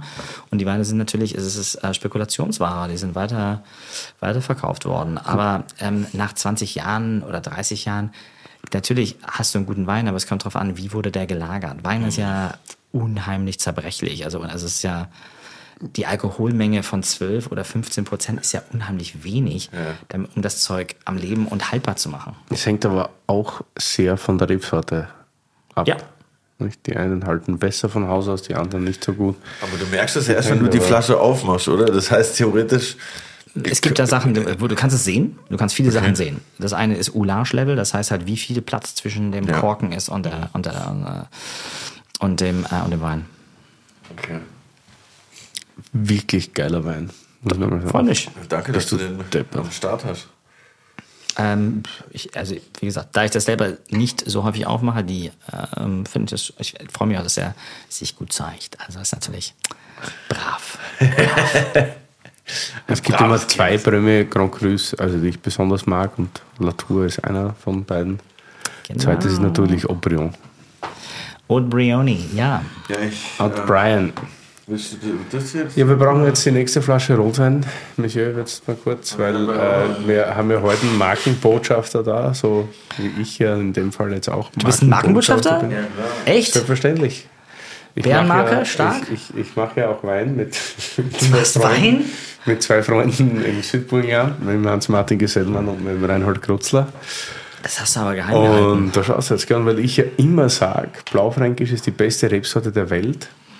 Nachdem wir jetzt den wahrscheinlich besten Cabernet Sauvignon der Welt da hatten, habe ich mir gedacht, ich hole einen 20 Zöller Fasching Oh, das, die Nase ist crazy. Blaufränkisch.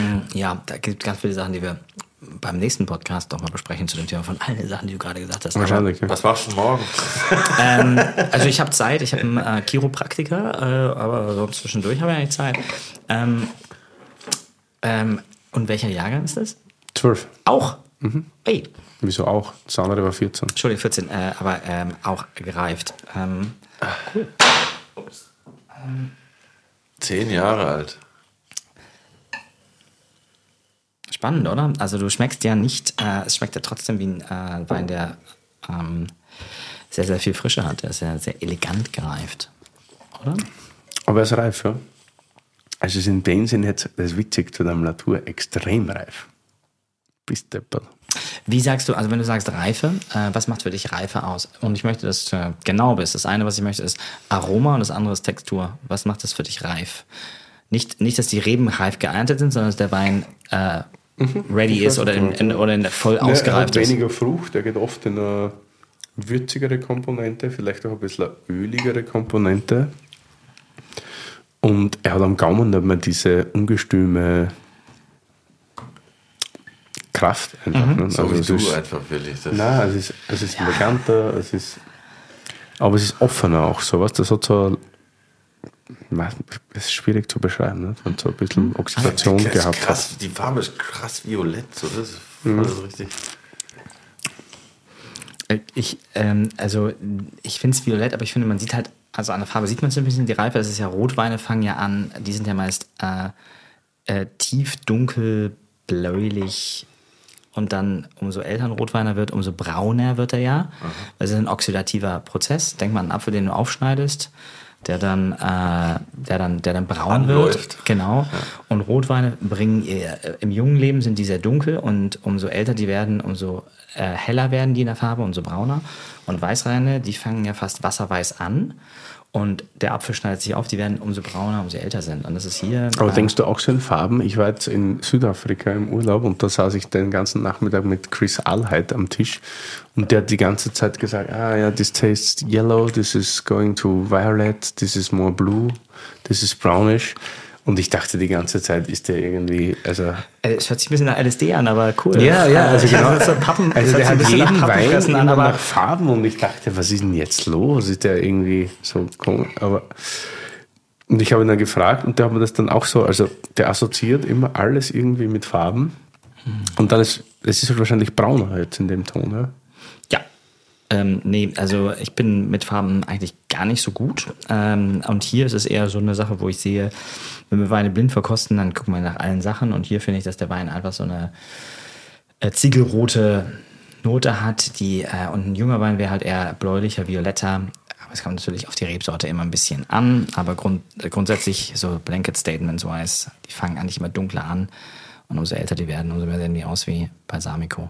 Aber ich fand es voll funny, weil in der Freundschaft habe ich schon wieder was aufgeschnappt. Und zwar, dass die, die Sommeliers auch so ein Farbsystem richtig am Start haben, wenn du das so lernst, mit so Ruby und Deep, äh, Pale und so, dass wenn man den Wein so anguckt. Das ist, aber ich würde Gibt sagen, das was, Aroma- und Farbenrad? was wäre das jetzt hier so Deep Ruby mäßig, oder? Ja. Ja, mit äh, Ruby äh, with a äh, mahogany äh, hue. Nice. Ja, sind wir super perfekt. bestimmt natürlich. Ich fange nächste Woche an. Super. Hast du da so eine Geschichte gehört? Als wir damals in der Cordoba waren und als du in der, äh, während der Row bei uns gearbeitet hast, warst du danach noch ein bisschen unterwegs und es gab Jägermeister. Und irgendwie habe ich gehört, äh, fand ich lustig, du warst im Sisyphos Ja. und hattest eine Flasche Bordeaux dabei und hast dem Türsteher erklärt, er muss jetzt Aufpassen auf meine Flasche. Ja, genau. Ja. Das, war kein, das war, war, war kein Gerücht, das ist Nee, tatsächlich das- so. ja, ich hab und das ist sehr überzeugend erklärt. Ich, ich, ich, ich kann Clubs. Ich habe Clubs organisiert. Ich war bei der, ohne, also, you know, showing how, how ich habe die kleinsten Nüsse der Welt, aber die sind aus Titan. Ganz klein. Don't poke them. They're tiny. Und ich habe, ich kenne, ich mag Clubs. Ich war so bei der Opening Party. Es, es Berghain hieß früher mal Ostgut. Ja, ich weiß. Ja. Dabei, Das, Label war- macht jetzt, Ostgut Label macht jetzt Gibt's, okay, also von daher, ich habe mit den Menschen gesprochen und ich hatte halt selber einen Club und habe selber viel geklappt und habe gesagt so, hey, und der war böse, das war ein böser Mensch. Böser Mensch. Und, er, und ich so, nein, ich habe eine Flasche Bordeaux dabei, die muss ich morgen mitnehmen. Kannst du auf die aufpassen? Die kann ich natürlich nicht mit rein, sonst würde ich die trinken. Äh, und der hat so ein bisschen geguckt, als wüsste er nicht, was mit dem passieren sollte. Und der hat auf meine Flasche äh, Bordeaux aufgepasst und die habe ich dann äh, wieder abgeholt und bin dann morgens ähm, abgegangen bei, in, im Flieger um 6.30 Uhr und war dann im Drei-Sterne-Restaurant bei Gordon Ramsay, wo ich da Head Sommelier zu der Zeit war. Für sieben Jahre war ich da. da Also du bist von dem einen in das andere ich bin morgens dann äh, brav in den 16 Stunden Dienst äh, direkt vom Flughafen äh, genau Geil. hingegangen. Und du warst erst in einem einen Restaurant von Gordon Ramsay? Oder bist Ich du war- direkt war- in das Drei-Sterne? Nein, ich war das Drei-Sterne-Restaurant war 2010, wurde ich beim Drei-Sterne-Restaurant äh, Chefsommelier äh, 2010, 29. Davor in einem Ein-Sterne bei. Ja, bei und auch zwischendurch am Claridge's ganz viele Sachen gemacht. Zu viel, zu viel Zeug.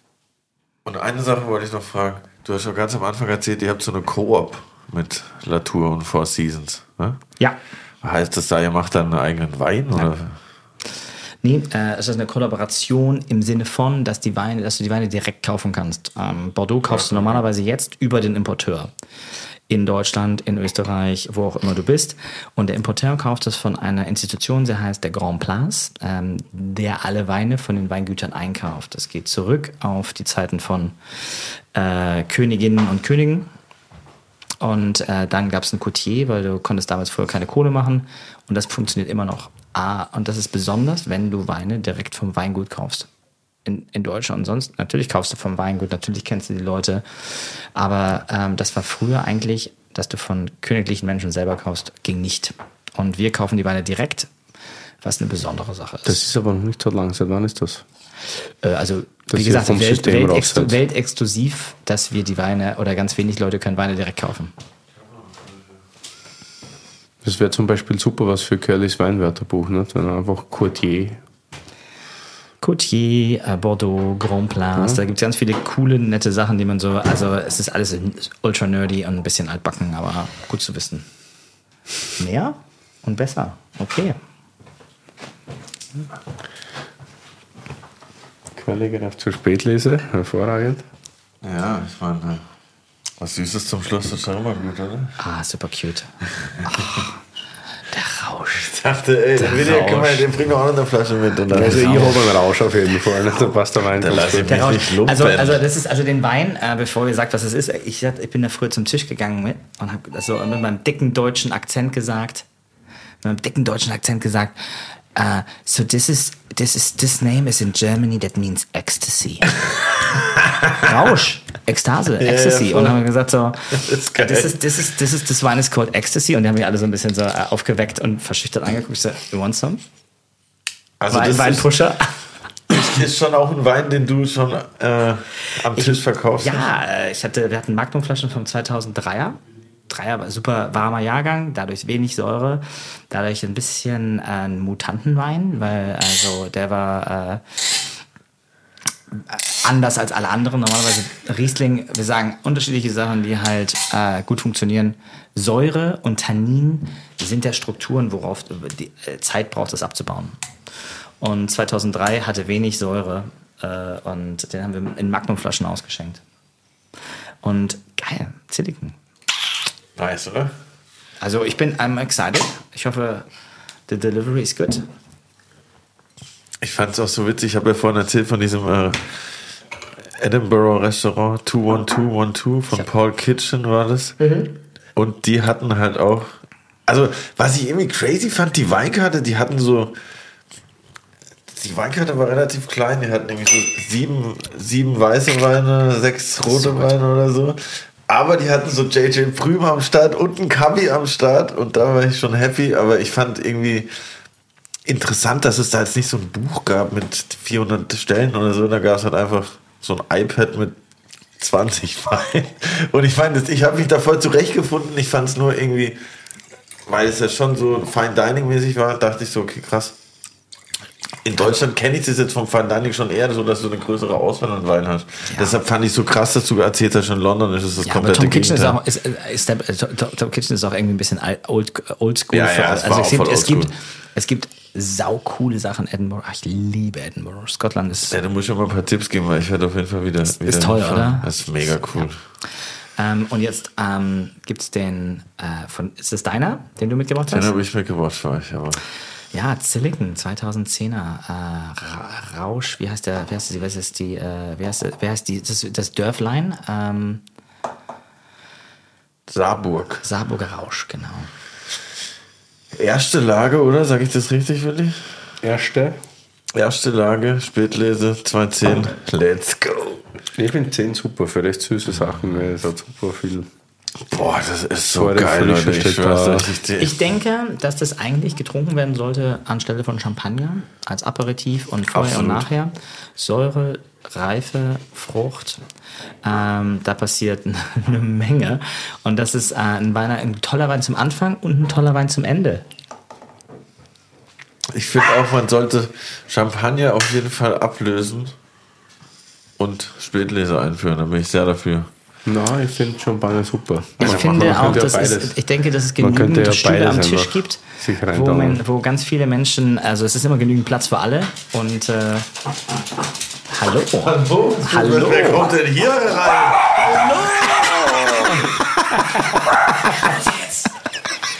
Hallo. Who let the dogs out? Willkommen!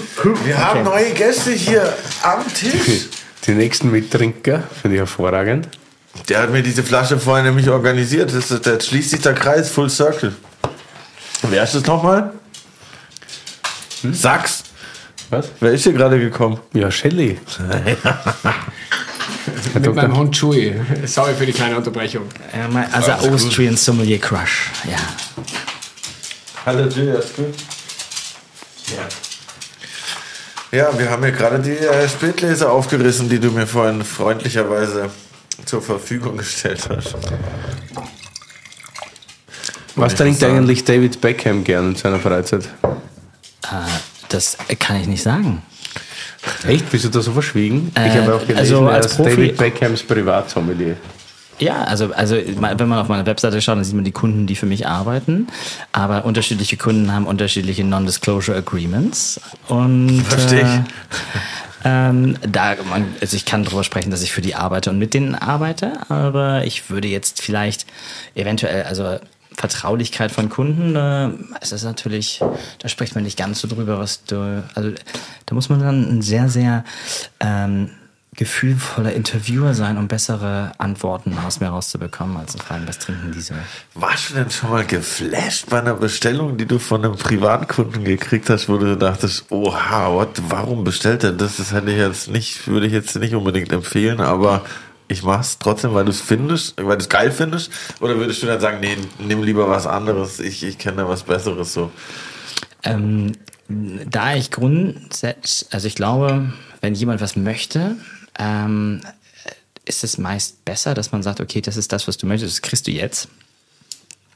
Das ist für mich also so ein bisschen so eine Sommelier-Geschichte, dass dann, äh, dass wir manchmal gerne äh, verbessern möchten an Stellen, wo da, da vielleicht der, die äh, Geschichte relativ äh, dass es ein bisschen eng ist und manchmal ist es besser, dass man einfach den Leuten gibt, was sie möchten und dass man sich auf die Menschen konzentriert, die offen sind für Vorschläge. Ja. Weil wenn man, Verstehe. ne, weißt du, also wenn du sagst, okay, du möchtest den diesen und diesen Wein und du fängst selber so, alles ein bisschen langweilig, aber und vielleicht nach ein bisschen Zeit ähm, fragen die dich dann nach einer Empfehlung. Wir vergessen meist, dass wenn du was äh, au auslieferst, gibst oder ausschenkst, wa- was Leute möchten, was, was, ist, was, ist, was passiert da wirklich? Die haben eine Vorstellung und die soll erfüllt werden. Und wenn die das bekommen, dann sind die eigentlich ganz happy, weil die haben vielleicht in ihrem Leben passiert so viel, dass die eigentlich nur diesen Champagner, diesen Markennamen möchten. Und wenn Ja. du den dann nicht gibst, sondern dir was anderes verkaufen möchtest, störst du, also bist du eigentlich fast ein Störfried. Aber bist du einer, der reingrätscht, wenn zum Beispiel einer ganz bestimmt eine Flasche Wein bestellt und du weißt, dass die gerade in einer beschissenen Phase ist? Sagst du dem das dann oder sagst du, na, ist. Ich würde eher so ein bisschen rumtanzen als Grätschen. Ähm, also ich würde so sagen, so, hey, ja, ähm, tolle Wahl, aber es ist natürlich ein Wein, der äh, in, der, in der Situation ist, äh, wo man vielleicht ähm, das Potenzial des Künstlers sieht, aber vielleicht nicht äh, die Schönheit der Tiefe. Ähm, wenn das okay ist für euch, mache ich den auch, aber wenn du was sehen möchtest, wo das Feuerwerk loswerde, dann würde ich sagen, Wart lieber. kauf den Jahrgang oder kauf den Wein. Mhm. Und das wäre so meine Herangehensweise. Das heißt so, ich kann so ein bisschen scha scha scha scha scha scha scha ah, ja, äh, weil das auch dann dem Leut, äh, dem, der Person erlaubt, dass die nicht sagen müssen, oh, ich habe es falsch gemacht und du hast mich jetzt richtig, äh, du hast mir das richtig dargestellt. Äh, sondern die können so sagen, ach ja, das ist ja auch ein toller Punkt. Ich bin jetzt offen genug und ich lasse mich darauf ein. Das heißt, so alle sind glücklich, weil äh, keiner wurde, keiner wurde so gezeigt, so ach ja, du hast eine dritte Brustwarze, äh, sondern äh, du kannst dann halt sagen, ja, ich gebe dir äh, eine Auswahl von Antworten und du kannst dann sagen, cool, machen wir. Nee, weil ich frage nur, weil wir hatten ja auch schon Aldo Sohm, den äh, New York Boss am Start. The Daddy. Ja, safe auf jeden Fall. Und der hat ja auch erzählt, dass er mit äh, Jay-Z schon Sachen gemacht hat und so. Und ich folge dem natürlich auch auf Insta. Und He can, he can send pictures. I'm cool. Ja, das ist nice. Ja, nice. Und der postet dann halt, wenn er so einen Wein postet, dann ist es halt immer so Petrus und so. Und man denkt so, okay, ja, geil, aber so Rapper-Klischee-mäßig. Deshalb, äh, die Frage war so, ob die Leute dann wirklich auch so klischee-mäßig sagen, okay, klar, das Geld spielt in dem Fall dann meistens keine Rolle, ob die dann wirklich so sagen, ja, okay, boah, ich will jetzt so diesen Petrus nur Kristall-Champagner oder ob die schon auch so nerdy unterwegs sind, dann mal so, oh ja, ich will jetzt so JJ Prüm Spätlese oder so, oder sind die so, nee, das kostet ja nur 100 Euro, will ich mich verarschen, ich will eine 20k-Flasche mäßig so. Spielt das da schon eine Rolle oder ist das... Viele, viele Fragen, die auf einmal äh, ganz auf einmal beantwortet werden müssen. Ähm, äh, ich habe äh, fragwürdige, fragwürdige Weinbestellungen von Menschen, wo man das nicht erwartet. Ähm, warum, äh, und manche, so, jemand, der erfolgreich ist, der ein toller Musiker ist, toller Sportler, Sportlerin, ähm, der erfolgreich wird in einem Bereich, ähm, oder jemand, der zu Geld kommt. Das heißt ja nicht, dass damit gleich auch Kultur kommt, damit Verständnis kommt, klar. dass die wissen. Und ähm, ich glaube, dass ich selber in meinem Beruf vielleicht gar keinen Job hätte, wenn jeder, der Geld hätte und Erfolg hätte, auch Geschmack hätte, hätte True. ich keinen Job. Auch ganz viele Berater hätten keinen Job. Und mein, Klar. und mein Job ist genau das, so ein bisschen Shishi hin und her tanzen und denen zu zeigen, in einer ganz netten Art und Weise, okay, du möchtest, was du möchtest, weil dir das gut tut. Und das mache ich. Oder das krieg, das besorge ich und das kaufe ich dir. Aber ähm, wenn du halt von ähm, der Markenpersönlichkeit wegkommen möchtest, dass du Sachen kaufst, die dir Erfüllung bringen, weil andere Leute es erkennen, kann ich dir andere Optionen bieten. ja. Und diese Optionen bringen dich eventuell dahin, dass sich für dich was öffnet, wo es dich wohin bringt, was dir, Lebens, was dir Lebensglück bringt. Und das ist ja eine Sache mit Wein. Äh, wir haben ja, wer versteht denn, was wir tun? Also, wenn, wer versteht denn wirklich Geschmack? Verstehen Menschen wirklich Geschmack? Also ich meine, alle, die hier zuhören, alle, die wir im Restaurant haben, sind es alle Leute, die goldene Gaumen haben und sagen, dass sie es verstehen. Und um ganz ehrlich zu sein, ich sag mal so, Massenbeleidigungen alle. Ja, Massenbeleidigung. Haters, hallo. Ich sag mal so ganz frech, wahrscheinlich sind es zwei aus zehn Leuten, die wirklich irgendwie verstehen. Und, und ich sag mal so aus bei, bei Profis sind es zwei also einer ja, aus einer von zwei hat keine Ahnung. Was und das ist okay weil da, aber und das was dazugehört ist eigentlich nicht immer nur dass man was weiß sondern das kommunizieren kann. Und dass man Menschen mitnimmt die es wirklich und man kann die überzeugen weil man das mag. Und weil man das mag und weil man vielleicht deren Geschmack versteht nimmt man die mit. Und das ist das Wichtige in dem ganzen Beruf vom Berater, Weinverkauf, was auch immer. Hey, Violett ist deine Farbe, Baby. Trag Violett. Okay, geil, ich trage doch noch Violett, let's ja, go, ja, Digga. ja, ja, ja, voll, und, ja, und ja, du fühlst voll. dich wohl, weil, Äh, weil ich gesagt habe Violett und Weil er äh, dir Violett vertraut cool. in dem Fall halt einfach. Und Violett ist dein Ding dann. Ja. Ähm, also da sind ganz viele Sachen, die dazugehören. Ähm, und ich denke, dass man nicht äh, sagen sollte, okay, der trinkt Matthäus Rosé. Und das ist Shit. Ja. Äh, Matthäus Rosé ist Shit. Sondern man sagt, hey, der trinkt Matthäus Rosé Probier doch mal den. und das ist dann deren Ding. Ja. Bist du für Matthäus not Markenbotschafter? Not yet. Call me. Aber ey, wo wir jetzt gerade bei Musiker sind, bei erfolgreichen, hast du einen Song für unsere phänomenale T und A Spotify Playlist mitgebracht? Song? Ja? Das war nicht im Briefing. Was ist, wer schickt, wer hat dir das Briefing Okay? Frankie goes to Hollywood Ja, perfekt. naturally. Uh, uh, is it Hometown Boy? What is it called? äh, Frankie Goes to Hollywood. Äh, Jetzt hast du alles richtig gemacht und Harry- mit dem nächsten alles verschissen. ja, das ist einfach. Hey, Frankie Goes to Hollywood. Frankie Goes to Hollywood. Äh, Relax. Und das Song ist Relax. Frankie Goes to Hollywood, Relax, eingeloggt in unsere Playlist. Ich weiß jetzt nicht, ob du dann von dem nächsten Anschlag auf dich schon was weißt, weil hast du noch eine Frage für Willi dabei? Oder so für mich? Fragen, aber ich glaube, nein, heute nicht mehr. Also ich habe ich hab, ich hab Fragen. Also möchten wir noch mehr Fragen? Nee, aber an uns. Eine an uns. Ja, okay, gut. Ähm, äh, also, Willi, du bist ja so ein echt cooler, ganz cooler Typ. Ja, Finde ich. Also für mich bist du so ein echt cooler Typ. Und du bist ein echt, echt- also für mich bist du ein cooler Typ und das, also ich habe, finde ich, ganz, ganz große Klasse. Was sind denn die Soft Spots, die du so als Weinmensch normalerweise nicht zeigen magst?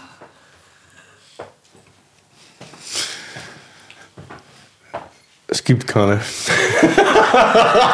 Und darum bist du so ein cooler intervenieren, bitte intervenieren. Das, war, das ist das die Frage, die ich mir vorhin für dich aufgeschrieben habe.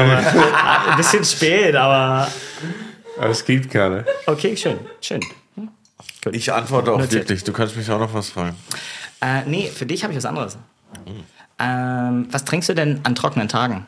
Oder was, trink, also was also trinkst du? Also ich meine, vielleicht Wenn ich trinkst du jeden Alkohol Tag Wein. trinke, ja. meine Eistee meistens. Und also, also so, so Tetrapack-Eistee oder machst du geiten, guten Eistee aus gutem Tee? Nee.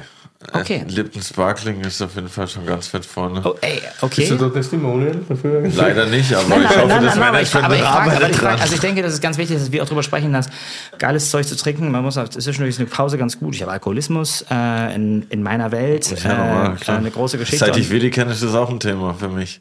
ja, okay, that's dirty, das ist ein bisschen dirty, äh, aber Äh, ich äh, trinke, aber es gibt tatsächlich auch so Eistee-mäßig so geile Natural-Sachen. Trade Island, Trade Winders, glaube ich, heißen die. Die machen richtig geilen Eistee. Und ja, ich bin halt äh, ein Zucker-Junkie, deshalb mag ich auch äh, Kabinett und Drogen. Spätlesen gerne. Und äh, das sind ja alles Drogen.